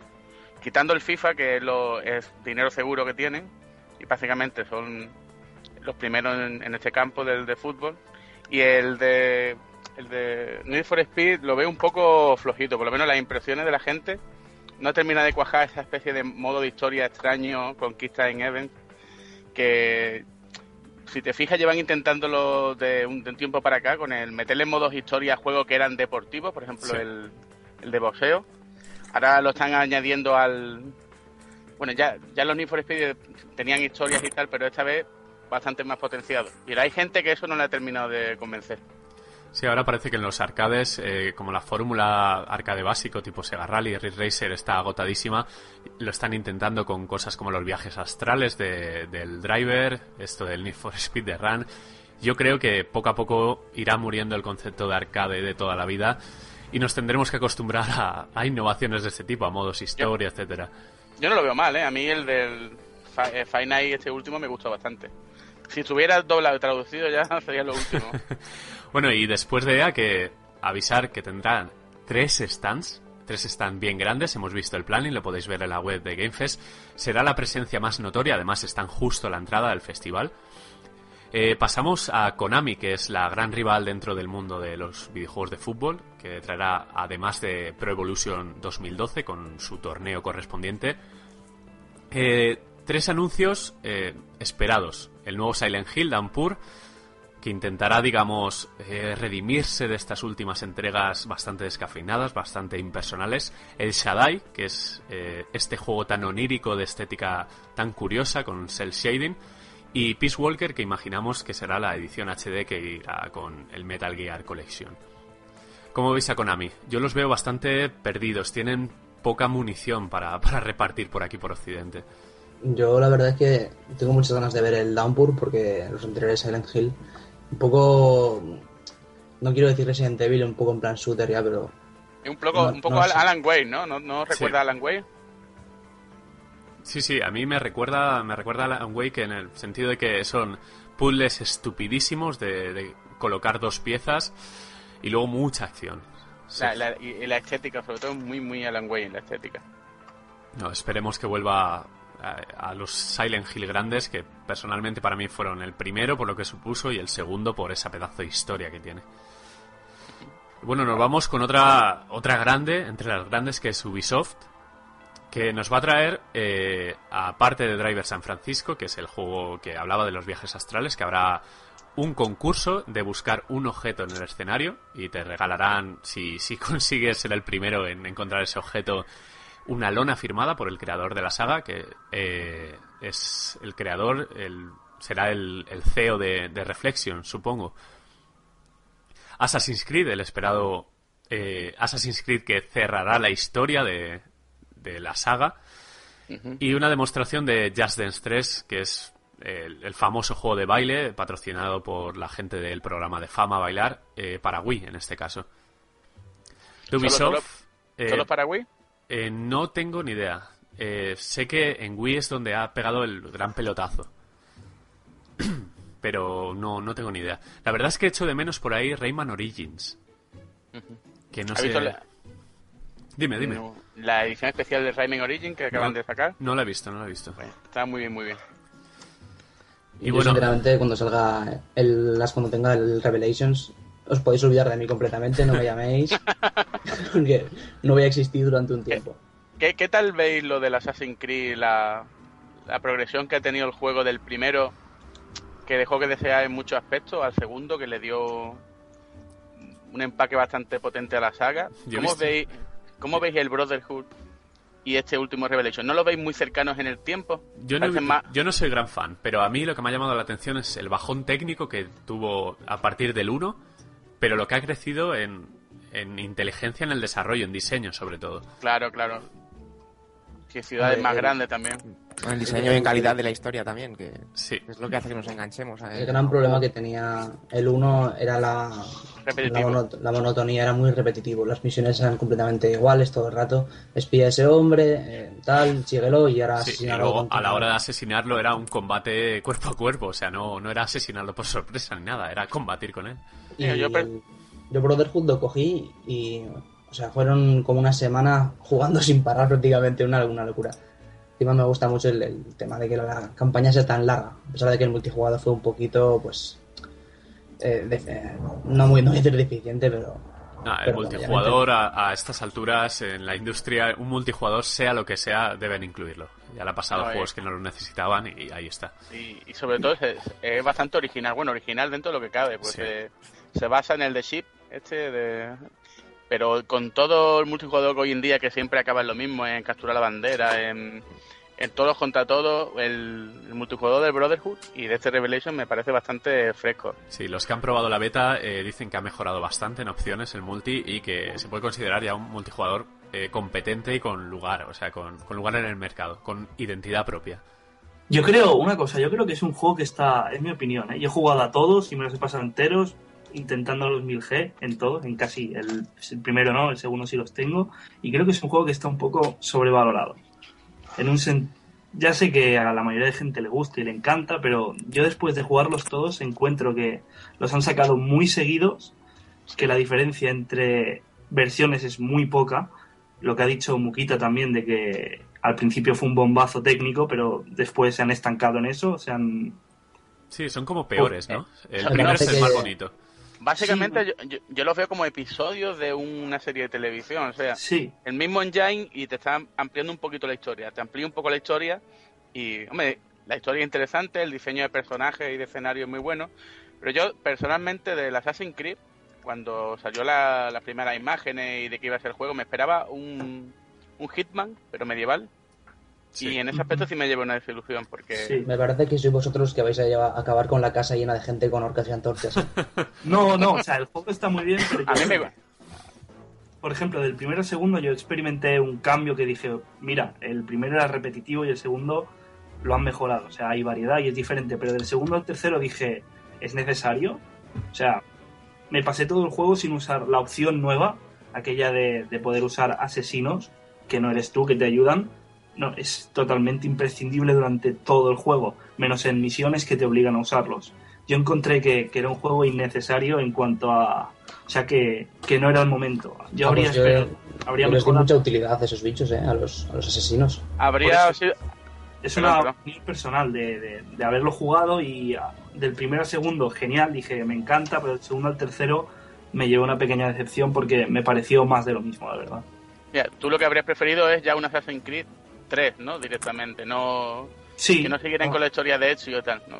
o, sí- o con Ezio, pero como van a hacer en el 3 más adelante, ¿sabes? Todo, todo ese interludio de- del medio, lo, es que me pareció me parecieron ideas buenas, pero no, re- no bien finalizadas. Yo Es creo que- que esto es una tónica de la generación, el, el sobreexplotar las sagas, las IPs nuevas, que tanto que cuesta sacar una IP que, que reviente, que guste a la gente, Sí, y las un- empiezan a explotar de una manera increíble, cada año un juego, cada año un Eso juego. está cada año claro. Ahora Pero- los presupuestos pero se disparan y necesitas. eh, si algo cuaja, como Assassin's Creed, que la campaña fue perfecta, la campaña de marketing, y ahora tiene una fanbase bastante, bastante fiel. Si algo funciona, lo explotan. Es que es ley de mercado, ¿no? No puedes hacer gastarte una pasta que luego no triunfe y te pasa como Shenmue. El Shenmue no, no hay más porque no, no vendieron lo suficiente, se arruinaron. Todavía están pagando deuda en seca. Por eso. Yo personalmente Assassin's me lo, lo enfoco diferente a otro tipo de juegos. Por ejemplo, cuando compro un Call of Duty espero cosas nuevas, no solamente armas y mapas. Pero en cambio Assassin's Creed lo que quiero es eh, continuar y saber cómo sigue la historia. No, no me importa que no metan un motor nuevo y la verdad que es- cosas así no, no me importa No, demasiado. eh, yo lo veo muy buen juego. O sea, tengo esos problemas que he dicho antes, pero como, como juego es un producto bastante sólido. Sí. Que Belegor castigado al rincón. Bueno, aunque a mí el juego me gusta y me gusta mucho, lo que pasa es que esperaba más de él y esperaba más de su evolución. Luego, luego hablamos tuyo. O Belegor tiene razón él también, ¿eh? Yo di la razón a los dos. Que hay para todos.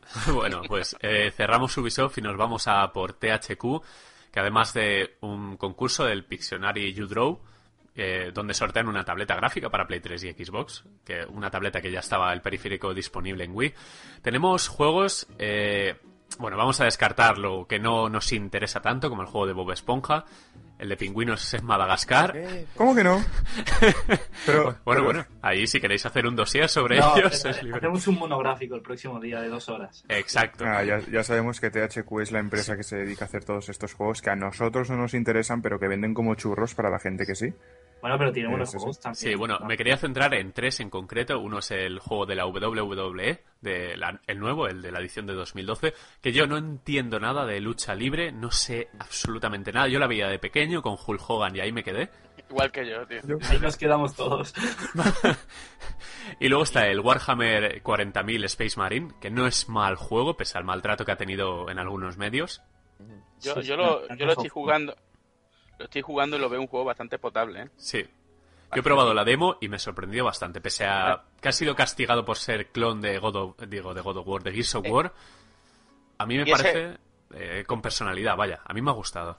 Es que es el mayor problema que ha tenido el juego de cara a presentarlo, porque lo ves en pantalla y dices, bueno, esto que es un clon de... Bueno, además, total, Espace Marine, ya... Sí, sí. propio- Bueno, A, a mí me parece, a mí me parece de risa que se le llame clon de Gears of War cuando Cuando en todo caso, en todo caso Sí, Gears of War copió el diseño de los Space Marines. No, llaman clon al juego en sí, no a la Sí, Sí, historia. sí, lo sé, lo sé, sé que no es la estética. anteriores. Y- pero el juego no tiene nada que ver con el of War cuando te pones a jugar con él, ¿eh? Es muy diferente. Además, es mu- muy típico de la gente esta, ¿cómo se llaman los que lo crean? Que son lo mismo del Homeworld y del Company of Heroes. Ahora mismo no caigo. Eh, ay, espérate. Sí, los... ah, no me acuerdo yo tampoco ahora. Si lo buscáis en un momento... Son los del Homefront, ¿no? Los del Fuer. Y lo Sí. del Space Marine también eh, Sí. son los que hicieron el... Ahora mismo no me... Ahora El, me juego, el Outfit este también, para el que salió el de lanzamiento Relic. en la... Relic, exactamente. Joder, Eso, me sabía eso. que no. Pues el juego está muy bien. Hace poco hubo una polémica con un... Dean Takahashi, creo que era un escritor, que precisamente cargó contra el juego mm, porque decía que copiaba la estética, los nombres, las armas y todo del Gears of War. Y el tío, por lo que ve, en su puñetera vida había visto nada de Warhammer. Muy bien. Cuando el Gears of War eh, bebe de Warhammer totalmente. Bueno, totalmente. Igual, sí, sí. Eso de, de ponerle a la gente el cuerpo así. y la sierra mecánica, que- una sierra, una sierra mecánica en el arma No. es algo que lleva en el Warhammer de... Desde, Sí, sí. desde que Warhammer, ¿cuántos años tiene? Que está, yo creo que está desde. 40.000 o sea, años. Platón jugaba, Platón jugaba a Warhammer, a mí no me engañes. Pero bueno. Bueno, y tenemos el plato fuerte de THQ. Eh, no a ver, eh, la lista que tenemos es provisional, hemos recopilado toda la información. Es posible que haya más juegos, pero de lo confirmado tenemos Saints Row the Third, que es el pelotazo eh, por por lo grande que va a ser eh, para más- THQ. El juego más loco de la historia. Exactamente. Bueno, si alguien quiere explicar eh, lo que se ha confirmado de Saints Row, es una lista infinita de, de cosas absurdas. Pero si alguien quiere enumerarlas, adelante. Es que no sé por dónde empezar. Vamos por la Cada portada. La portada es lo mejor que tiene. Eh, Sasha Grey. Sasha Grey, que es una de nuestras cantantes favoritas. Nos ha prestado la voz y la imagen para que Yo por eso me lo Sí. compro solo. Bueno, tiene, tiene cada temazo. Sale hasta Itagaki, ¿no? Para, seleccionar como personaje, ¿no? Eh, me parece que sí. Sale eh, absolutamente todo. Como armas tenemos, si, si vemos que Warhammer dicen que lo de la sierra, lo de Gears of War, eh, ¿quién ha copiado una polla de plástico? Nadie. ¿Quién ha copiado de quién? Una polla, una polla doble de plástico, ¿eh? No sé. Exacto. No paséis con Sasha tampoco, ¿eh? Es una hardcore gamer, coño. Bueno, para, para que la gente que esté ahora mismo alucinando, decir que Saints Row es una saga que empezó como rival, eh, pseudo rival para plantarle cara a un intocable que es Grande Fauto. Vieron en una decisión inteligente que no iban a comerse nada y optaron por hacer un juego irreverente, loco, absurdo, estúpido y sobre todo más 18, porque aquí vemos en la nota que el stand va a ser más 18, es un aviso ya para navegantes, o sea que nos podemos esperar unas azafatas eh, con poca ropa, Más vale, más vale que lo tengan Sí. cerrado o Sí, que, vetado que de estén dentro manera, de, porque- de una urna, porque vamos. Sí, sí, sí. sí. Y nos esperamos pues un juego ante todo divertido, cachondo, como digo, irreverente y que yo creo que gustará bastante. Ya te digo. Mira, eh, Muki, el Warhammer es del 87. El 87. En el 87 el Cliffy todavía no se había tocado la cuca.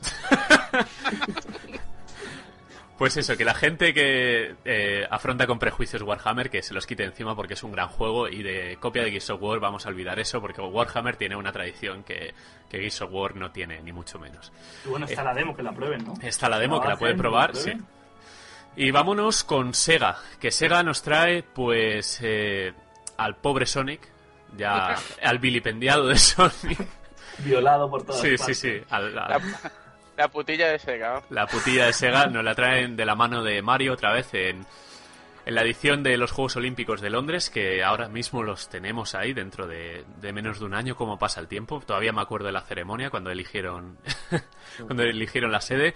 Y Sonic Generations, el enésimo intento de revivir una franquicia que yo creo que nunca fue tan buena como quieren hacerlo creer. Eh, yo he sido seguero toda la vida y lo siento, pero Mario siempre ha sido una Ahora sí que te mejor juego. antorchas. Sí, sí, ahora las antorchas me van a quemar la casa. Pero No, intento- no, no os preocupéis, no os preocupéis porque Muguita está hablando mucho, pero luego se va a dar cuenta de que, de que ha hablado de más y va a llevar una camiseta de Sonic.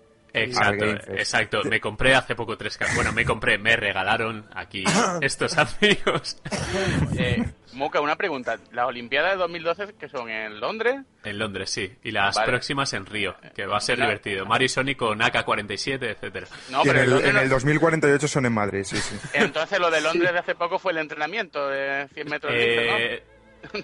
Trinca y pilla, ¿no? Sí, sí. No, lo- de, lo de ahora, o sea, el juego ya existe, ¿no? El de Juegos Olímpicos de Londres. Van a hacer un torneo. Es decir, el juego ha salido un año antes. A ver quién roba más tiendas, ¿no? En menos tiempo, ¿no? Eh, Sí, Exacto. eso mismo. Sí. Y el Paralímpico también. A ver, yo, yo no estoy en contra de los juegos de Sonic, decirlo desde aquí. Yo he sido ceguero, a mí me han encantado sobre todo los Sonic. El Sonic 1 de Master System me encantó. Me gustó más que incluso que el primer Sonic de Mega Drive. Me ha encantado el Sonic 3, el Sonic 2, el Sonic y Knuckles. Pero yo lo veo como una franquicia totalmente muerta. Es decir, un plataformas del estilo de Sonic ahora no puede sorprender ni por los gráficos ni por su manejo. Tendrían que cambiar el concepto mucho para que fuera un juego sobresaliente. Yo creo que no es cambiar el concepto. eh. Sonic nace como un plataformas distinto en el sentido de que es muy rápido, en el que no te enteras de nada de lo que pasa. Eh, sería muy arriesgado quizá lanzar un juego Sonic muy hardcore en el sentido de que fuese muy difícil de pasárselo, pero podría ser un gran juego. Lo que pasa es que, claro, tal cual están las cosas ahora mismo, no se quieren arriesgar ni mucho menos a hacer un juego que quizá no tenga unas ventas muy buenas, aún teniendo buenas críticas. Pero le sacan pacha a esta gente los juegos de Sony, ¿eh? Por muy que Sí, le sí, seguro. estos- eh, la imagen todavía, todavía es rentable. No, no, dan pela, ¿eh? Sobre todo los Mario y, y Sony. Claro, eso sí. Bueno, ¿vosotros qué opináis de Sonic? Sonic como antes, ahora, si veis viable que un Sonic de antes pueda triunfar ahora, como quieren hacer con Sonic Generations, que se supone que coge el Sonic clásico y te permite jugar las fases clásicas y fases con el Sonic moderno, el Sonic chulo, ¿eh? el, el Cani. Yo Uy, lo creo que ha que dicho. habría que dejar morir al pobre bicho ya. Y... Pero yo no sé hasta qué punto es rentable. Y quizás si lo metieran como, como descargable por un precio más asequible, quizá sacarían ahí algo más. Yo creo que no volverá a ser lo que fue, es que es imposible. Después de lo que ha sido ya, es que es cuesta abajo todo. Y, hoy en día ese tipo de juegos ya no, no sé, en mi opinión, ¿eh? Es lo que has dicho tú, o hacen algo totalmente diferente que llame la atención de gente que no ha jugado al Sonic, al primer Sonic. Sí, usar la imagen de Sonic como protagonista, pero en un juego en plataformas de, de otro concepto. O sea, que no sea el de velocidad, el de lupis, el de tal. Mantener la velocidad de Sonic, pero hacerlo más técnico. Por ejemplo, Mario Galaxy es una evolución perfecta de Super Mario World. O de Mario Sí, sí, sí. 64. Muy de acuerdo. Podrán hacer eso con Sonic, es que Es lo que mencionaba, hacerlo más táctico, pero me da la sensación de que en lugar de... Hay más táctico, más técnico. En lugar de hacerlo más técnico y más difícil de jugar, lo que Eso. quieren hacer es que todo el mundo pueda jugar. Bueno, también Que solo- tienen Sonic 4, ese descargable que eh, no sé si salió oficialmente, si llegó a salir para descargar el Sonic 4. Sí, sí, claro, en el, primer, episodio. Y Pero- fue un bluff como una catedral porque tenía unas físicas lamentables. No sé cómo, cómo se les ocurrió sacar eso.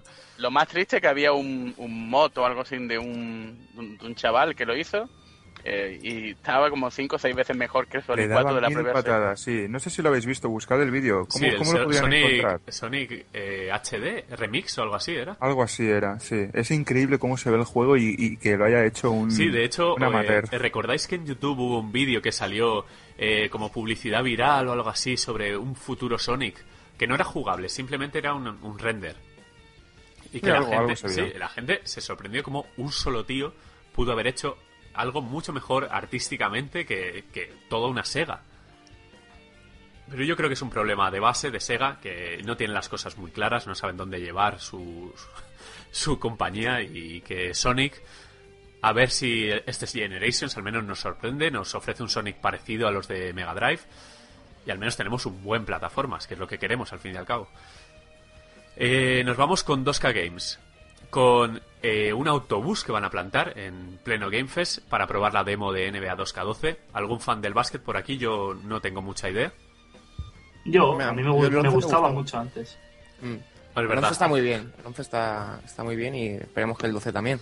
A ver si ha medido alguna innovación. Sí, no tiene Es rival una- con la... Mm, Es una pena eso.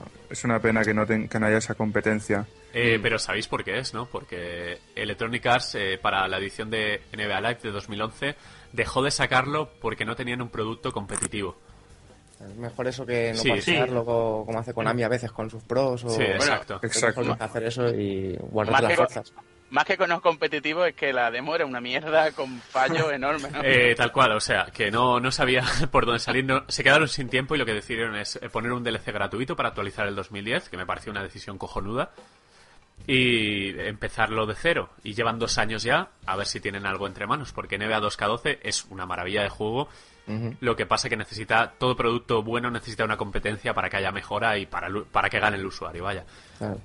Que no se duerman en los laureles. Exacto, y tenemos la joya, la secuela de la joya Star Breeze, los encargados de eh, Crónicas de Riddick, de Darkness 2, del que yo espero muchísimo. Además he leído muy buenas críticas. Y el primero ya era bueno. Ah, no, de Darknet, lo estoy confundiendo con Darksiders. No, Cuidado. no, de Darkness, Sí, sí, sí. eh, basado en el cómic. El primero no lo he jugado, ¿no? Darknet ha envejecido muy mal. La- el- la- cuando salió eh, era un juego técnicamente bastante notable y tenía cosas bastante curiosas, como los de los brazos estos, que eran unas criaturas. Pero luego el juego lo pones ahora y el control deja mucho que desear. Eh, sí, esa- pero eh, salió, fue de los primeros juegos. Sí, de los primeros. Sí. Y además tienen... O sea que son buenos estos tíos de Star Breeze. Tienen el Crónicas de Riddick, que a mí me parece me pareció en su día una maravilla de juego, el de, el de la Xbox original. Y para este de Darkness, bueno, eh, recordar también que Star Breeze son los encargados de revivir la franquicia Syndicate.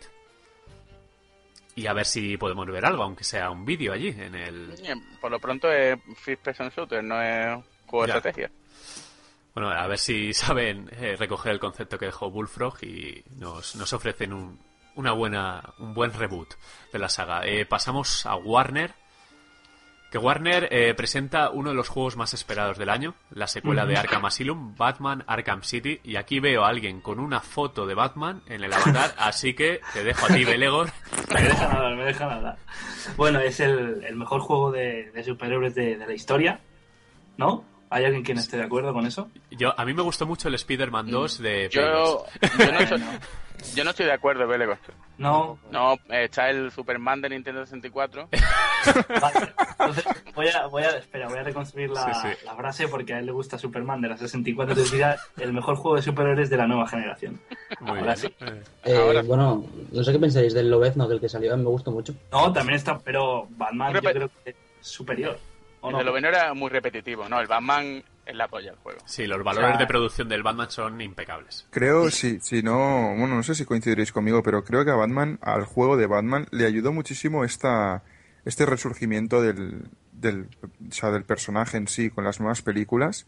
Creo que le ayudó muchísimo, porque Batman andaba un poquito perdido con las pelis que se sacaron en los 90. Y la verdad es que es- esta, este relanzamiento de la saga y junto con un juego que es serio, porque es totalmente serio y no, no pretende alardear de nada. Es un juego serio, bien hecho desde la base. Tiene a Batman, que es un personaje de cómic conocido, pero si no fuese Batman el protagonista, sería un buen juego igualmente. Bueno, y que no sale Robin también. Robin sí que sale sale, Arkham, claro, sí. Plátano bolígrafo tampoco sale. Pues recordemos peliculones como Batman y Robin, Batman Forever. Sí. que Bueno, no, bueno. no, no digas eso, por favor. Bueno, no está mal, no estaba mal. Se llenaban los cines. Sí, con Schwarzenegger haciendo de Mr. Freeze, El, el increíble. juego respeta mucho al personaje original, es oscuro, es sucio, no es el Batman con florecitas de, de las películas que ha mencionado Mukita. Sí. Y está genial. Al que le gusta Batman, le gusta el juego porque ve reflejado al Batman que ha conocido siempre. El Sí, el Batman caballero detective oscuro, sí. es, es- es eso, es, está genial, está bien. Y el 2 seguro que, que lo pete igual que lo petó el primero. Pues eh, aparte de este esperado Arkham City, tenemos eh, una nueva entrega de juegos del Señor de los Anillos, La Guerra del Norte, que yo no lo he visto todavía. ¿Me podéis, me sabéis decir de, qué va este? Sí, lo, que yo he escuchado a la gente que lo ha podido probar es que incide mucho que en el modo cooperativo es bastante interesante en ese juego. Son tres personas a la vez, creo, y es la base fundamental del juego. Él trata de, no soy muy experto en, en temas de Señor Anillos, pero ve trata de pasajes que se, se toman en el del libro, que apenas se les da importancia en el libro, pero aquí lo han expandido para tomar Yo- yo- parte No, no, acaba, acaba, acaba. no, no, no, sí, que han expandido una- un pasaje en el libro que, que apenas tenía importancia para centrar la guerra en el supuesto este norte de, de la zona de la Tierra Media. Bueno, son, yo sí que sé de Señor de los Anillos, no sé por qué. y, y sí, es eso, eso es un, son capítulos del libro, pero es todo inventado. O sea, no, no son personajes del libro, la esencia es la misma y las localizaciones son reales, pero todo lo que son enemigos, archienemigos y ejércitos eh, no se contemplan en el, ¿Y en qué, el libro. qué tipo de juego es? ¿Es un action RPG? Es una mezcla de RPG y beat'em up, ¿no? Y rol. Sí, es un hack and slash con toques de RPG. Vale, vale, vale. Ah, Pues el cooperativo siempre da puntos en cualquier juego, así que a seguirle la pista. Vamos con el resto que presenta Warner. Eh, videojuegos familiares, lo tenemos tal cual escrito, que es el de Barrio Sésamo de Tim Schafer, que yo ya repito, a mí me parece un juego bastante honesto y creo que será de lo mejorcito para Kinect. Érase una vez un monstruo, que es, que es el, creo, es el subtítulo de Barrio Sésamo, ¿verdad? Sí, sí. Lo tengo aquí. Lego Harry Potter y Happy Feet 2. Yo Que el los- pro- Dime, Dime, perdona. Yo el problema que tengo con el juego este de, de Barrio Sésamo, que sí, que a mí el Team Shaffer me cae muy bien, el Barrio, eh, Barrio Sésamo con el, todo lo que hace Jim Henson me encanta, pero es que es otro juego de minijuego. Pero es Kinect, eh, volvemos a lo mismo de antes. Eh, a mí eh, me, me gustó la presentación porque por lo que dijo Tim Schafer cuando salió en el E3 la familia con el chavalito y el padre, decir, "Mi- mirad aquí la familia simulada esta cómo se ríe tal.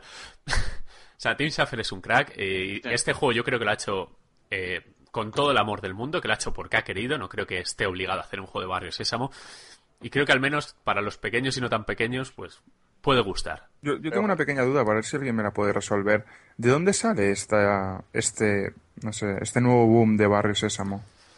¿De dónde viene? Porque lo vemos en este juego, lo vemos en, eh, bueno, el parque de atracciones Portaventura ha abierto una zona de Barrio Sésamo No sabía yo que había un resurgimiento tan, Sí, tan es grande. que- Es que, Muy creo que en, en- Estados Unidos todavía la cosa Sí. sigue, ¿no? Aquí se apagó, Sí. pero allí. Sí, de No, hecho, es, es por la camiseta de Katy Perry.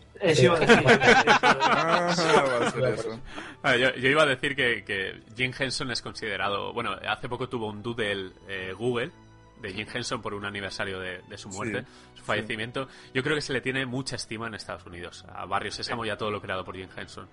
Sí, sí. Y se la merece, vamos. Sí, se la merece. Es un tío que con un calcetín te hacía una serie. Ya habéis visto. No, no, era, un, era un tío que trataba Sí. a los niños como ser Sí. inteligente, no como gilipollas. exacto, exacto. Además, muy talentoso y ha hecho Fraggle Rock, que algunos de aquí los recordaréis. Vamos, Sí, sí. un Yo creo, yo creo que está genial que, que se vuelva a ver y eso, porque hay muchísima gente que le, le iría bien verse un par de capítulos. Ahora Pero- estrena una película, ¿eh? Ah, ¿De sí, película? con el- Pero película de. Barrio Sésamo. Otra más. Sí, sí, Ah, vale, Barrio vale. Vale, vale. Pero nunca han muerto, ¿no? En Estados Unidos siempre han estado No, no, no. allí, Sigue, con sí. temporadas nuevas y...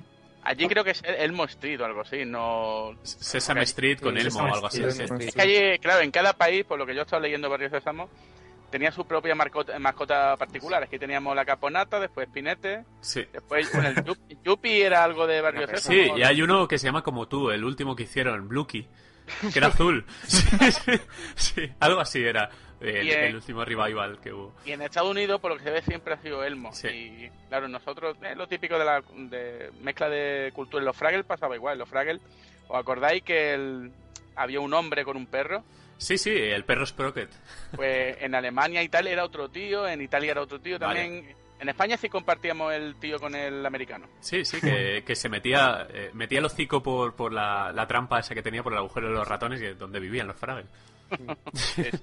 grandes, grandes. Bueno, eh, una cosita, ¿qué opináis de la saga Lego? Ahora viendo que parece que para Kinect se presenta Lego Harry Potter, no sé si es para Kinect o que se ha metido aquí en la lista. Bueno, pero es normal también, ¿no? O... Es que Lego Harry Potter, no sé si será una versión para Kinect o es el mismo Harry Ah, Potter para los claro. niños, para jugar ahí. No sé. Bueno, yo creo que el Lego es, es magnífico. O sea, te lo pasas bien. O sea, aunque tengas 20 años como yo, yo me lo paso bien jugando al Lego porque es divertido y sobre todo con un segundo jugador. Es, es no- muy sencillo, es estúpido, son puzzles caca, pero es divertido, es, no sé, es bonito de ver. No son un poco el mismo juego con un... Sí, sí, con otros- Sí, sí, sí. Sí, con es el mismo juego, pero con, con otras pieles. Sí, porque los puzzles son de mantener el cuadrado para que se forme la, la estructura y ya está, Y ya siempre está. es así. Pero no Pero es lo yo- mismo Batman que Jack Sparrow. Ya, ya, pero yo debo ser un poco, un poco gilipollas o algo porque a mí se me atacan algunos puzzles de... Bueno, eh, yo quiero resaltar que, por ejemplo, el último Star Wars Lego está bastante bien. El del ataque a los clones, creo que era. Sí, es que a partir, es- a partir de ese, el, motor gráfico es, verdad, es verdaderamente para las consolas de Sí, nueva pegó generación. un subidón. Sí, no, sí, desde sí. luego, gráficamente es, es muy potente. Hay que recordar las texturas del plástico y eso. De maneras, los del Lego son un poco engañados. A mí me tienen un poco engañado, ¿eh? Porque, a ver, a Yo- ver. no, ya hablando en serio, o sea, yo me lo pasé enseguida, me duró poquísimo. No me duró Sí. ni una semana y la caja pone a partir de cuatro años, o sea, es una estafa. Yo me sentí estafado por mi dinero, joder. Hostia, pues tío, pues el Saints Row ese te va a durar 18 años, tío. Se va a poner Sasha mayor y todo, joder. Se va a hacer vieja y vamos a tener que traer a... Eh, bueno, eh, también tenemos aquí eh, en lo de Warner, eh, no sé si se ha colado, si es porque es la distribuidora o algo, eh, concurso de cuánto sabes de Final Fantasy. Yo os respondo yo. Eh, sí, no sé... eh, No, lo- sé, no, no sé una mierda de Final Fantasy. Vale. Sí, hay que, hay que decir que varias de las compañías que estarán, por ejemplo, recordemos que Sony viene con el stand de PlayStation y no de Sony, porque Sony tiene un stand también de reproducción de películas en alta definición y creo que Warner también, también presentará algo de, de películas probablemente. Vale, es que lo tenemos aquí en la lista, eh, eh, ubicado en el espacio de Warner, Sí. el concurso de cuánto sabes, y yo creía que iba a estar con Koch Media por lo de Square Enix, pero no, no tengo ni idea. no sé. Bueno, la cuestión es que ninguno de aquí sabemos mucho de Final Fantasy. Yo me quedé en el 9, me parece, jugué algo al 10, pero ya eh, la paciencia se acabó para mí con Final Fantasy. Lo recuerdo con mucho cariño los anteriores, incluso los de Super y todo, pero no, Yo, Pues el a, mí, prole- a- el- a mí que no me pegue nadie, pero yo a mí me dejaron en el 7 y me dijeron, tío, que está muy bien. Y jugué 5 minutos y no me gustó. Bueno, ahora las antorchas, yo creo que la fábrica ha agotado. Estoy bien fortificado. Le te voy a- estamos dando a estaba todos. antes del con máquinas de asedio. ¿va? Sí, ya creo que no falta nadie por repartir palos. Bueno, a ver, de Final Fantasy no podemos decir nada malo. No, no, no. Yo el Ah. problema que tengo con Final Fantasy, Muka y con toda Square es que a partir de un año, no sé de qué año exactamente, el cambiaron de diseñador o ese tío tomó el poder, no sé cómo se llama, y cada vez los personajes eran más moñas, más recargados, con más cremallera, con más... Sí, llegó un día, llegó un día que cogió el, el timón un- algún pajero o algo. Y básicamente, eh, lo siento, lo siento. A mí, yo, los Final Fantasy, ya sabéis, a mí los Tactic me encantan, la estética típica de los juegos de rol, pero llega un momento de la saga en el que todos son tetas, tías, tíos, tías. Y tío, no tía, sé. que lo, lo que se lleva en Japón. que- Yo creo que fue a partir del Final Fantasy X2, el 10-2, que fue cuando perdieron un poco el norte con lo de hacer un Final Fantasy solo con chicas y que van a hacerlo también con el este, con el 13, ¿no? Está Sí, por sí, ahí ¿no? el 13-2. Pero el, lo tiene una cosa, los, los personajes masculinos de los últimos Final Fantasy Sí, de tienen una, tienen una pinta de perder más aceite que la moto Paco Clavel. Un saludo a Paco Clavel. A la moto, a la moto. Eh, bueno, eh, dejamos Warner para pasar a Namco Bandai, que nos trae juegos bastante interesantes. Empezamos con lo menos, eh, lo menos importante, al menos para el mercado occidental, que son los juegos de Naruto, que ya, ya se han presentado. El último de la empresa esta, ¿cómo se llaman? ¿CyberConnect era? ¿O algo así? Los de el Asuras Wrath, este. ¿cómo? Ah, Eh, sí, vamos, los Naruto buenos, los Cell Shading estos tan chulos. Los chulos, los chulos. Sí, los Ultimate Ninja, bla, bla, bla. Eh, Dragon Ball, que creo que vendrá con uno nuevo. Eh, ya está el Raging Blast 2 y iba a venir una, un Dragon Ball nuevo que... Ultimate eh, Tenkaichi, creo que es. ese, ese, otro Tenkaichi más. Yo soy de, de los del bando Budokai, a mí me gustaron más los Budokai, Yo- los Tenkaichi no... ¿Puedo añadir una cosa? Sí, sí. Claro, a mí, a mí con los Naruto y los Bola de Dragón, esto me pasa con los dos juegos lo mismo. Me ponen un juego de hace tres años y el de ahora y no tengo ni puta idea de cuál es uno y cuál es. O sea, me parecen Ah, todos lo mismo mismo. juego, mismo juego, 30 personajes más. Es que Dragon Ball ha tenido un problema eh, de base, que es una serie que es muy difícil de representar en un videojuego y que sea jugablemente atractiva. Lo han intentado con los de Super Nintendo, que por el por edad nos pilló jovencitos y nos vamos, nos pajeamos con ellos, sí, sí. Sí. Sobre todo los que importamos el Dragon Ball Z2 con este con Gohan y Goku en la portada, que fue como el juego, el juego de Super Nintendo. Ah, Había gente que pagaba cerca de 25.000 pelas en Exacto, época por el juego, ¿eh? Sí. Sí, además que curiosamente nos venían en francés porque Bandai solo publicaba en Francia. Por aquel entonces, la distribuidora no, no estaba en España. Yo creo que han tenido un problema de concepto porque no han sabido muy bien cómo representar la serie y que el juego sea bueno. Lo intentaron con Tenkaichi, lo intentaron con Budokai y siguen sacando juegos pero no dan con la tecla de Dragon Ball. Todavía no está el Dragon Ball definitivo que haga que nos lo compremos todos. Porque todos los de aquí somos de la generación Dragon Ball, todos lo hemos visto. creo Todos- sinceramente que tampoco les interesa mucho sacar el juego definitivo.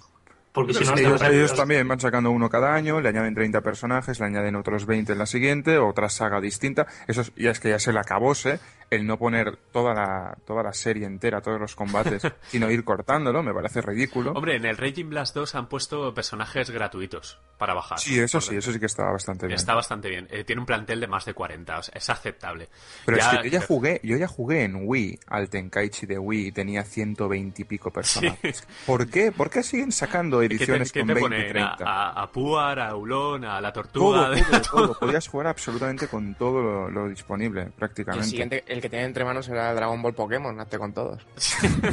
Tendrán 1500. por Yo, Sí. yo en, en lo que viene siendo Dragon Ball, creo que la parte de la serie más sencilla de llevar a cabo en un videojuego es Dragon Ball original, porque, no sé, no, no es tiene necesario historia, que sea de básicamente. combates. Exacto. Pones, pones la aventura entera, toda la Claro, serie, y porque vas tienes que haciendo- buscar las bolas de dragón, que es Exacto. algo que se perdía. Eh, había dos juegos de, de DS, ¿no? Que eran de eso. De, Sí, el Origins, eh, hechos por Bandai y Van Presto, ¿no? ¿Era? Que era, eh, creo que son juegos buenos, bastante buenos. al Sí, menos eso- es que eso es a lo que me refiero. A Sí. eso es a lo que me refiero. Ahí Pero fueron que bastante son- fieles. No son juegos de lucha, ¿no? Son RPGs. Exacto. Sí. Son, bueno, no, no. Sí, ya- Action. RPG, sí. A los de acción, eso sí. Yo jugué al primero y lo que es gráficamente muy bien. Lo que era un poco repetitivo, pero era- Sí. eran bastante potables. Pero es que es eso, también lo han intentado con un juego de rol masivo de Dragon Ball y parece que donde ha salido, que es en Corea, Japón, países asiáticos, está funcionando bastante bien. Y yo lo veo también eh, un concepto interesante, Dragon Ball, personajes de Dragon Ball, universo. Es en un universo de rol. bastante Sí, sí. interesante, sí. Bueno, eh, dejamos el mundo de Goku y compañía, pasamos a Bleach, que es otro manga y anime con bastante éxito en Japón. Yo no he jugado a ninguno, no, no sigo ese manga, pero creo que son juegos de lucha bastante apañados. Soul Calibur 5, eh, otra entrega más de Soul Calibur, que eh, yo les he perdido bastante el rumbo, el último que jugué fue el 3, y Caballeros del Zodiaco, que es una, una saga, a mi parecer, poco explotada para lo chula que es. Te molaba, joder. Sí. Mm, Y lo repetitiva que era. Mm. Venga, voy a decirlo. A He ver, visto como dos capítulos de Caballeros del Zodiaco y me parece una soberana mierda. Bueno, la que, Joder, la que te va a llover. Eh, Estoy, sí, estoy desviando la horda hacia mi casa. Gracias. No te preocupes, yo pienso lo, pienso lo mismo, podemos desviarlo para los dos. Sí. Bueno, y ahora está- entramos con la Namco Bandai que eh, de empaque otra vez, la Namco Bandai con títulos importantes para el mercado occidente, que son el ojito Dark Souls, que es la Uh. secuela de uno de los mejores juegos de Play 3 y uno de los mejores juegos de la generación. Preparad vuestros culos.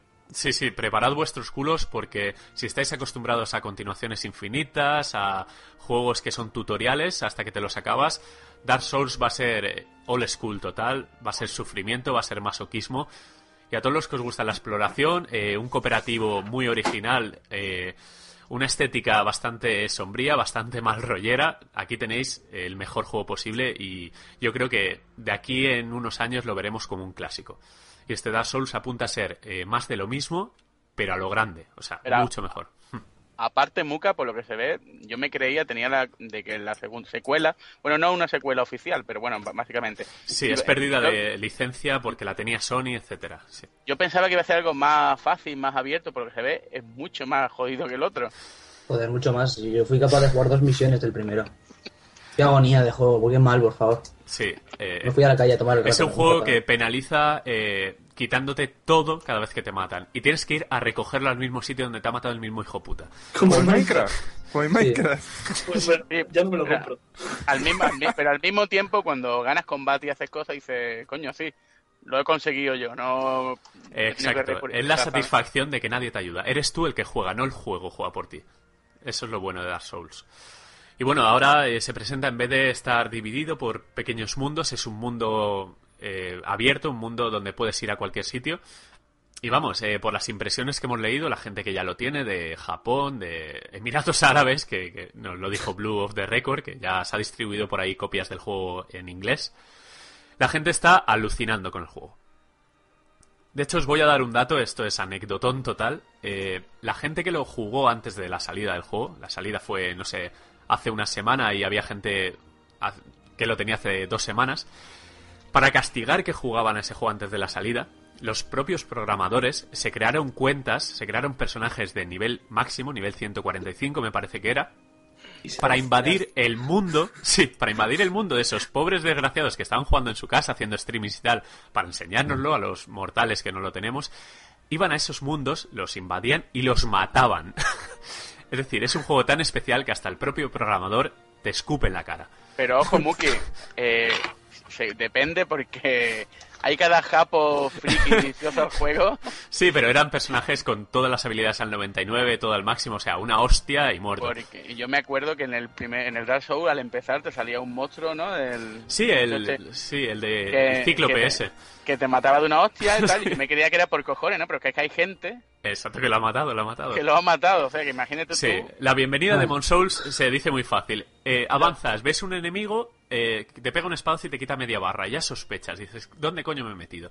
Pero es que avanzas un poco más y el- hay un bicho eh, que te supera en tamaño 20 veces que te mata de un toque. y tú a él le quitas nada. Así empieza Demon Souls. Pues eso verdad, hay gente que mataba al bicho ese. sí, hay gente que la ha matado. Hay Yo gente. pensaba que era el juego así, que, empezabas no. muriendo ya. No, no, Eso no. y que con Moris de estos japos que están ahí en su casa metidos. No, pero a ver, lo estamos poniendo como algo imposible. Yo me lo he pasado, le he dado cuatro o cinco vueltas al Demon Souls y es una de las experiencias más satisfactorias que ha habido. Y además un cooperativo muy original, donde no empatizas con el otro jugador porque es alguien desconocido que entra a tu partida y se ofrece a ayudarte o no. Porque puedes dejar mensajitos en el suelo con consejos o engaños, putadas. Aquí es un juego muy especial y Dark Souls va a estar ahí y me veréis ahí en el stand de Dark Souls eh, pegando la cabeza a la pantalla porque quiero empaparme de él para al menos eh, rebajar el hype que tengo.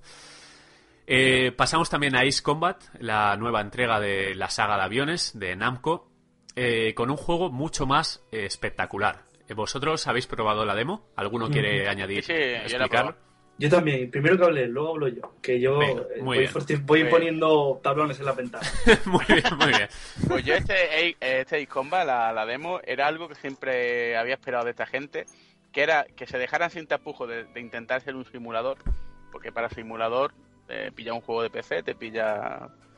Y para un juego cinematográfico y tirando arcade con unos gráficos cojonudos, pues te coges este último Ace Combat, con la inclusión de los helicópteros, que están bastante bien, son bastante manejables, pero yo lo veo una, una decisión acertada, mm, porque básicamente los Ace Combat se hacían un poco repetitivos. Mm, Me huelo que 15 Belegor va a meter, va a meter baza en lo de los helicópteros, quizá. Sí, en, va- en varias cosas.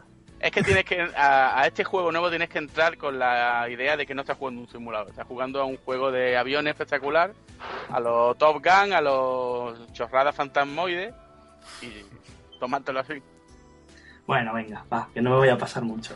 El, bueno, empiezo con los helicópteros, luego hablo de los aviones que se salvan, pero yo creo que lo que han hecho con el control, o sea, llevar el helicóptero es como llevar la cámara fantasma del Gears of War 3. Eh, cuando te mueres, coges la cámara y la mueves. O sea, es, es que no, no, no te transmite nada de helicóptero. Juegas al Battlefield 3, coges el helicóptero que con un poco de práctica lo lleva cualquiera y hay un, no sé, se balancea, se mueve, tienes que corregir el movimiento, pero es que en este es adelante, atrás, arriba, abajo. Es, es No. como. No, no he probado la cámara que dices fantasma del Gears of War porque. Es como la del Halo, es como llevar el- Eso, el, el eso. del Halo de es, es como un FPS, sí, parece que llevas... Vale, vale. Sí. O sea, es arriba, abajo, derecha, izquierda y a ver, que no es un simulador, pero una cosa es que no sea un simulador y otra cosa es que sea eso. De hecho, Ace Combat, dentro de los juegos de no simulador, es el más simulador. Siempre lo ha sido, o sea, Bueno, es... es el único que se ha mantenido a lo largo de los años. Sí, que no era un simulador, pero si ponías el avión en, de lado, pues caía hacia abajo, no sé, no continuaba recto. Y no sé, el paso este que han hecho al- a lo cinematográfico me parecerá bien cuando vea una misión de verdad en el juego. O sea, una misión de Ace Combat ti- tiene sus, sus hombre. objetivos y tú haces lo que te da la gana y en el orden que quieres. Hombre, ten en cuenta que muchos Ace Combat, el Electrosphere, por ejemplo, te ibas con un avión a la estratosfera. Eh, en otro, en el último, eh, en el de PSP, por ejemplo, eh, tenías como enemigos naves espaciales. Que Ace Combat, yo creo que se ha apartado, se ha sabido apartar bastante de lo que es el rollo realista, que quizás fue el primero en arcade, pero cuando salió en el 93, 94, pues tampoco es que había, había mucha exigencia de simuladores. Me refiero a la, a la falta de sensación de, de- de habilidad del jugador. O sea, tú, yo me he chocado contra el agua y sales rebotado. O sea, en ese momento dije, Bueno, no bueno, eh, no, he probado la demo a fondo, he probado un rato, he visto que sí que han cambiado, que hay eh, escenas de estas cut scenes con, eh, para mover una dirección y tal, para esquivar edificios, y que es todo muy, como ha dicho Blue, muy a lo Top Gun, muy a lo Fantasmoide, pero yo siempre he considerado eh, Ace Combat como una oda a la espectacularidad, un homenaje a los aviones, sin, Top sin tomárselo muy en serio, sí, sí. sin buscar realismo, pero es que yo Sí. creo que, que, que- que- o sea, que han abandonado lo que era, es algo nuevo, al que le guste bien, pero a mí no me acaba de convencer, la verdad. Prefiero jugar al, al Apache, el juego este que han sacado de simulación de, de helicópteros, que, que el helicóptero de Ace Combat. O sea, Una cosa, una cosa es un simulador y otra cosa muy distinta es que no transmita. Es que Battlefield no es un simulador y en cambio coger los helicópteros transmite bastante. Pero es que aquí no transmite nada, es como estar en algo que flota y ya está. O sea, podría ser un ovni en vez de, de un helicóptero y la sensación sería la misma, exactamente la misma. ¿Ha sido, ha sido en un ovni? Eh, varias veces, pero eso Ah. en otro programa. Bueno, y pasamos con lo último de Namco Bandai, o lo último confirmado en la lista que tenemos a mano, y es un juego que va a causar controversia, eh, a mí me la ha causado, y es eh, Ridge Racer Unbound. Eh, una vuelta de tuerca nueva a Ridge Racer. Lo han dejado, lo han alejado del concepto de música electrónica, de soul, de elegancia, de carreras por las calles de Tokio, para pasar al grupo finlandés, que ahora no, no sé cuál es el. no sé cuál es el nombre de esta, de esta compañía. Eh, pero son los encargados de hacerlos flat out. O sea, Ridge Racer más flat out, al menos en mi mente de fan de Ridge Racer, no encaja. Pero no sé, quizás es un reinicio de la saga que, que puede llevar a, a mejorar en las ventas, a mejorar en la imagen. ¿Vosotros qué opináis? ¿Has visto el, el Battlefield este último, Muka? ¿Battlefield 3? Sí, pues se, Sí, parece sí. lo- se parece más al Ridge Racer que este, esta cosa que están haciendo ahora. por, ponerte, por ponerte algún juego. Sí, un ejemplo. No lo Pues yo- entiendo, no lo entiendo, pero bueno, ellos verán, ¿no? Sí, no sé, si se lo han encargado flat out, pues es un juego entretenido, es un juego innovador eh, dentro de los arcades de coches, pero la filosofía de Ridge Racer yo no la veo. eh, No, para nada. No sé, yo creo que Red, Racer tiene una imagen desde el año 94-95 que para mí siempre ha funcionado.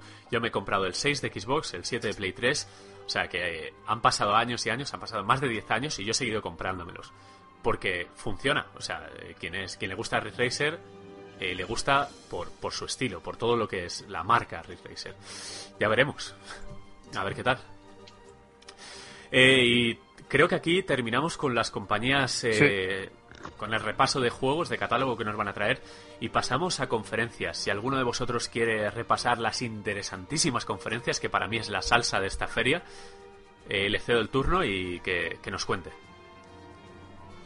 Venga, Papo, anímate.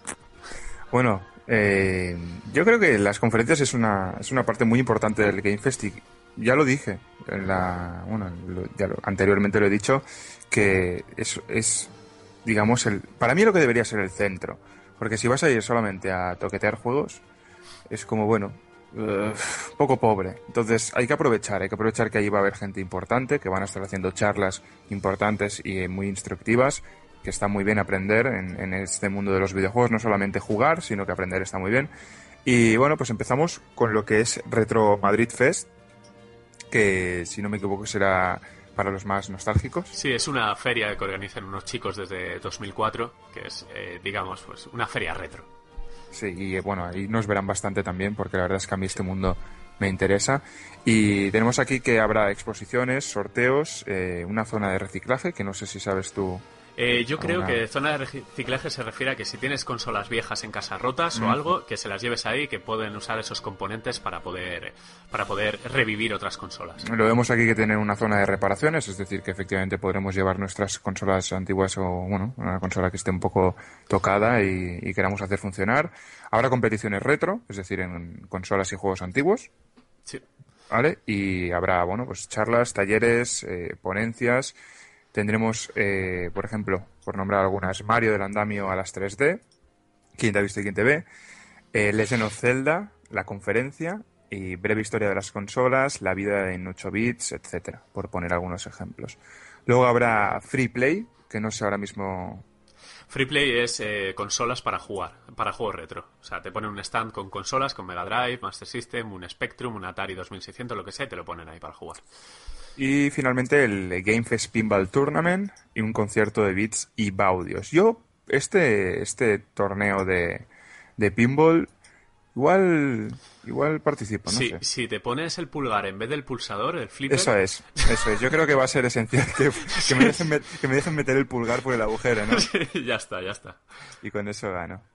No, la verdad es que esta, esta parte es una de las que más me interesa y, y bueno, estaremos por ahí bastante. Sí, animamos a todos los oyentes que quieran descubrir un poco más de la historia de los videojuegos, que se pasen por todos los stands de Retro Madrid, que van a contar con una presencia bastante importante.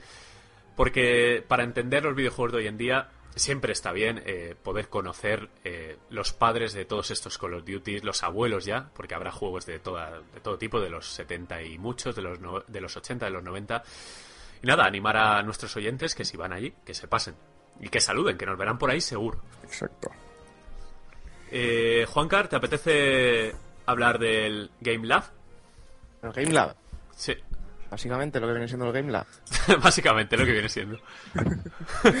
Pues nada, será un sitio donde nos enseñarán a, pues, todo lo que viene siendo el mundo del videojuego, como el diseño de los juegos, programación, arte, gestión de comunidades, todo lo que viene siendo el, el mundo del Game Lab, pero, pero guapamente explicado, ¿no?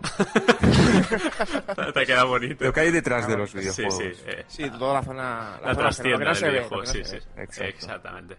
Bueno, y aprovechando también que se celebra el 20 aniversario de Hobby Consolas en los kioscos, wow, cómo pasa el tiempo, ¿os acordáis del número uno con la portada de Bart Simpson? No. Eh, no. Muy bien. Bueno, ¿cu- eh, te- Pregunta, ¿qué pregunta teníais? otra vez, pregunta otra vez. Eh, eh, ¿Os acordáis del número 100 con la portada de Tomb Raider? No sé. Sí. ¿Es así? Sí, yo creo que eso me suena. No sé, lo he dicho al azar, no sé si es del Tomb Raider. Yo No me acuerdo acuerdo. del número uno. Yo me acuerdo de la 240 y la tengo ahora mismo en la mano. Con un Marcus Phoenix aquí. Yo, yo recuerdo- no, había, no había una, si no me equivoco, si no me equivoco, no había un especial, o un especial. Alguno de estos números era con una portada de Pokémon. Eh, ¿Qué- yo creo que sí, que habrá habrá habido varios. Creo que sí. Voy a buscarlo ahora mismo mientras seguimos con el, con el podcast porque estoy picado con eso. Bueno, la cuestión que es que el viernes 30 de septiembre a las 7 de la tarde en la sala de prensa del pabellón 3 del mismo IFEMA, donde se celebra el Game Fest, habrá entrada libre para eh, ver una mesa redonda, para participar en una mesa redonda con redactores de hobby consolas, para hablar de lo que ha supuesto esta revista en la industria, que para muchos, para mí personalmente, eh, fue bueno, ha sido una revista que me ha acompañado en mis momentos más íntimos y también para, para conocer videojuegos antes de tener internet. eh, ha sido mi Biblia videojueguil. Así que para todos aquellos que hemos leído hobby consolas, que creo que aquí somos todos, ¿quién no ha leído esa revista? Pues ah, organizan una mesa redonda pues para compartir inquietudes con todo, todo el staff de la revista. Yo con Hobby Consola discrepo, ¿eh? a ver, a ver, a ver. Yo de, de nunca me ha gustado Hobby Consola. También es verdad, y no quiero ser pedante, que yo tiraba mucho de importación de Inglaterra, de Estados Unidos, de, antes de Hobby Consola. Es que de verdad, mm, vosotros veis el primer número de Hobby Consola y se os caen las pestañas, ¿eh? Es horrible. Eh, sí, era, era un rollo colegueo de no sé escribir, somos cuatro colegas que hacemos una revista. Novatos, ¿no? Sí, pero eh, ¿cuál es la revista más antigua allí en, en Estados Unidos? ¿La EGM? Sí, la EGM. Luego en, eh, en Inglaterra, yo la verdad que era más Inglaterra que Estados Unidos, eh, estaba la Computer and Video Game, que luego Sí. se dividió para consolas, estaban Main Consoles, y después tenía varias variantes y ramificaciones, y era muy, bastante mejor que Hobby Consola. Sobre todo porque era gente que llevaba muchos años ya en el, en el Claro, campo. Pero ten en cuenta que eh, Hobby Consolas nació como, como una, una rama, un brazo de lo que era micro hobby, de lo que era micromanía. Y, Ya, ya, pero es que Muka Micro Hobby, por ejemplo, era una gran revista, era una Sí. maravilla de revista. Y Micromanía en la antigua época era también una gran revista. Hobby Consola siempre ha sido mucho más comercial y más ligera, más. Hmm. Y ahora, ya- ahora ya no te digo nada. Bueno, ahora, ahora como todo. Pero vaya, para, para mí, eh, Hobby Consolas ha sido una biblia pues, eh, por eso, porque me pilló muy pequeño. El primer número salió cuando yo tenía cuatro añitos así, que, que apenas sabía leer. Y, Es que era nuestro internet, ahora lo miras Sí, era todo, nuestro pero internet. antes tenías que esperarte un mes o Me, para me saber qué estáis, pasaba. me estáis haciendo sentir jodidamente viejo, ¿eh? Sí, sí, sí. Oye, o- ojalá, ojalá dentro de 20 años algún oyente de nuestro podcast diga, ¿os acordáis de hace 20 años cuando empezaron lo novatos que eran? Con- íbamos con las antorchas. Bueno, ya, ya para terminar con el Game Fest y para terminar con este, no debate, sino charla, eh, recordar también que habrá stands de compañías, de empresas que hacen accesorios como Logitech, eh, Plantronics, herederos de Nostromo, Madcat, Abyss, Blade, Devir, que son todo eh, empresas que distribuyen periféricos como Logitech con sus volantes, tal, otras de accesorios para consolas como Madcat, eh, bueno, que habrá un poco de todo para también los amantes del rol. Tendremos a Devir con juegos de mesa, rol y cartas. Así que para todo el mundo que quiera eh, tomarse un respiro de tanto videojuego, puede ir a ver estas cosas que la verdad es que se agradecen para eh, pasar un rato un poco separado de tanta pantalla, de tanto ruido y para descubrir cosas nuevas. Sí, creo que no hay nada más que añadir eh, acerca del Game Fest. Esto es todo lo que tenemos. Vosotros Ha quedado ¿Sabéis? corto, yo creo. ha quedado cortito, ¿no? Sí. pues eh, nada. eh, Estaremos allí, que estaremos allí. esta- que- Estaremos allí. Eh, Vamos a recordarle a la gente que es un evento. Este podcast, no sé si lo, lo oiréis el miércoles o jueves. eh, justo empieza el jueves 29 de septiembre y termina el domingo 2 de octubre. Así que tendréis la información bien calentita. No sé si os dará tiempo, pero si sois de fuera, por ejemplo, os podéis bajar el podcast y mientras vais en coche, entren en avión a Madrid, podéis escucharlo y así vais preparadísimos con las No, tareas. vamos a dar un poquito de envidia también a la gente y decir que vamos a estar con pases VIP Sí.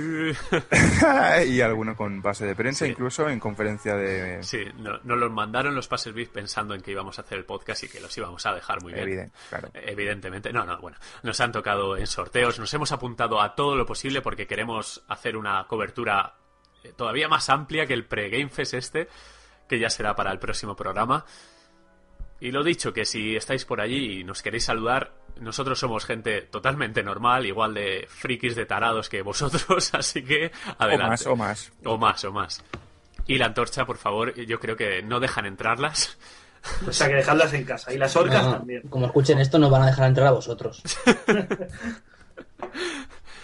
Pues eso, chicos, que terminamos aquí. eh, damos un carpetazo a esta, esta amplia sección. Eh, nos, eh, nos tomamos un chupito de agua para refrescar la garganta y nos vamos. ¿Con qué toca ahora? ¿Con qué vamos? Vamos con las recomendaciones, ¿verdad? Sí, A recomendar. Pues vamos allá. Hasta ahora. Hasta ahora. Adiós. No te lo pierdas. De nuevo estamos aquí en High Score Podcast, ahora con una sección que se llama Recomendaciones.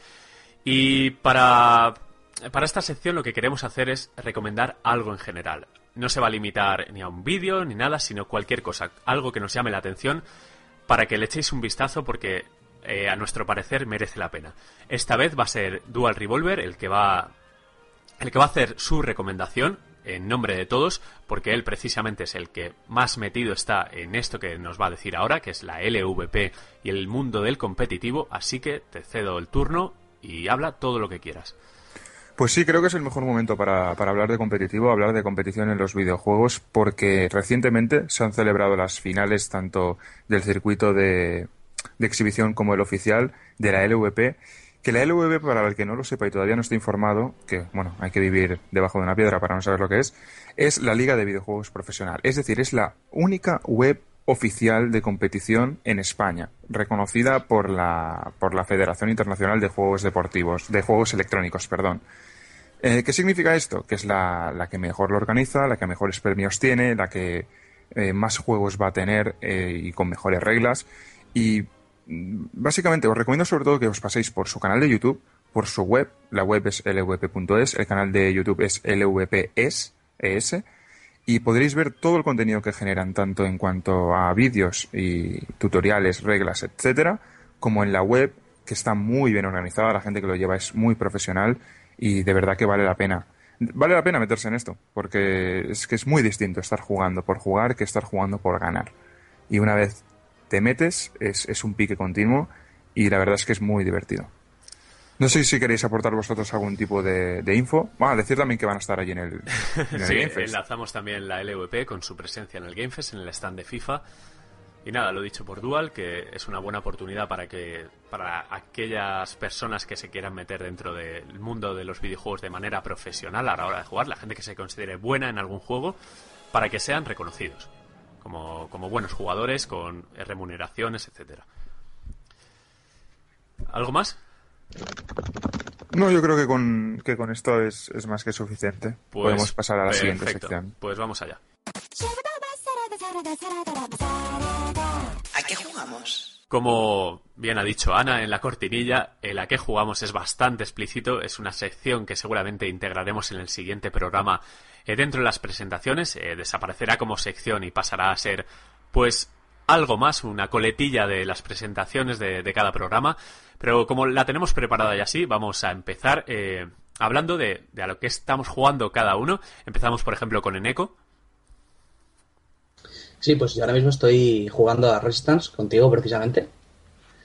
Y bueno, ya sabes que una campaña espectacular, al final un poco flojito, pero no vamos a spoiler a nadie y el multijugador pues muy entretenido, la verdad. Exacto, muy buen Resistance, el mejor de todos. Eh, Juan Carlos, Juan Carlos Duty. Pues yo me llegó ayer el Jazz of War 3, he probado el multi un poquito, he jugado cuatro partidas y uff, estoy maravillado. Pepino. Primer Jazz que juego online y wow. Además, Sé que le doy envidia Sí. a Neko y a Mukita, o sea que. ¡buah! El mejor juego que he jugado de la vida. llega mañana, así que le damos mañana. Bastante, la verdad, porque no, no hay dinero para tanto juego, ahora salen demasiados. Y bueno, No, y- recomendado. ¿Y Dual, eh, a qué estás dándole ahora últimamente? Pues, pues le doy la réplica a Juanca, porque estoy también con el Gears of War 3 desde hace un par de días y estoy maravillado también con el juego. Tengo que decir que es mi primer Gears of War en multijugador. Bueno, creo que me pasé las dos primeras campañas y digo creo porque ni siquiera me acuerdo. Pero es el primer Gears of War que tengo en mi posesión, es el primero que juego multijugador. Y aunque soy más manco que el cagar, me lo paso bastante bien jugando. Muy bien, pues ya tenemos dos coincidencias, se ve que Gears se está pegando fuerte. Belegor, ¿tú también estás con el Gears of War? Sí, yo también estoy con Gears, co- eh, Gears of War y le digo a Dual que se la pasó conmigo la campaña, que ya no se acuerda. Eh, de dos por lo menos. Y estoy jugando Gears of War online, la campaña la tengo casi acabada, pero lo estoy compaginando mucho con Battlefield 1943, modo solo aviones, porque tengo mucho mono de aviones y como hasta que no salga el Battlefield 3 voy a estar jugando eso sin parar. Qué grande, qué grande. Y Blue, eh, ¿tú con, con qué juego estás ahora mismo? Con todos. Con todos. No, eh, sí, la verdad que llevo adelante lo menos 12 o 13 juegos, pero así a más fuerte estoy jugando en PC, estoy dándole al Reo Orquestra 2 sí. y a la beta del Battlefield 3 Madre mía, estamos a la última, salió ayer y ya estás dándole. y el y en, al Space Marine en, en PC. Y en consola estoy dándole sobre todo al Dead Island en cooperativo, que me está encantando. Y tengo ahí un poquito aparcado el Gears 3, pero a ver si pillo a alguien para jugar cooperativo y si no, por lo menos terminaré pues, en single. aquí tienes a, a cuatro locos, bueno, todos menos yo que van a tener Gears of War, así que elige porque podéis perfectamente hacer dos campañas paralelas. Ah, también me gustaría añadiros que el, el Gears, el 3 y el Resistance 3, en el modo 3D, la verdad que son de los dos más que he visto más impresionantes eh, en bastante tiempo. Envidia. Como vemos, Blue es, es el rico del Sí, programa. envidia Este. te tenemos porque nosotros tene- yo tengo todavía una tele HD ready, orgulloso estoy de Eh, la mía la mía pesa como Uy. 20 kilos y, y no os Si lo vos- poco. Ya, ya, os, de- ya os diré en diciembre. La de, la de Belegor sí que es manivela. 3D. La de Belegor sí que es una tele 3D. Ahí, ahí. Le ves el culo de la tele. Sí, tiene, tiene profundidad de culo. Sí. Sí. Bueno, yo para, para terminar con el a qué estamos jugando ahora mismo, eh, yo concuerdo con Blue, estoy dedicándole más tiempo que ninguno que ningún otro al, Dead Island, estoy pasándome el modo campaña, me queda muy poquito, me queda un acto. Eh, debo decir desde aquí que se ha sido muy injusto en la prensa con el juego, sobre todo la revista Edge, la revista británica, le cascó un 3 sobre 10, lo que me pareció una sobrada increíble, porque el juego Vale que puede tener algunos bugs, pero lo que es el concepto y cómo, cómo lo han llevado a cabo, a mí me ha parecido cojonudo y no he tenido la suerte de poderlo probar cooperativo todavía, pero si a un jugador vicia bastante, eh, espero jugarlo pronto a dobles o con tres personas más y sobre todo espero una secuela que un tema como los zombies siempre se le puede dar mucho y mucho juego. Hoy han anunciado la película, ¿eh? Es cierto, han anunciado una película. Por Lionsgate, ¿no? ¿La va a Sí, hacer? Lionsgate. Exactamente.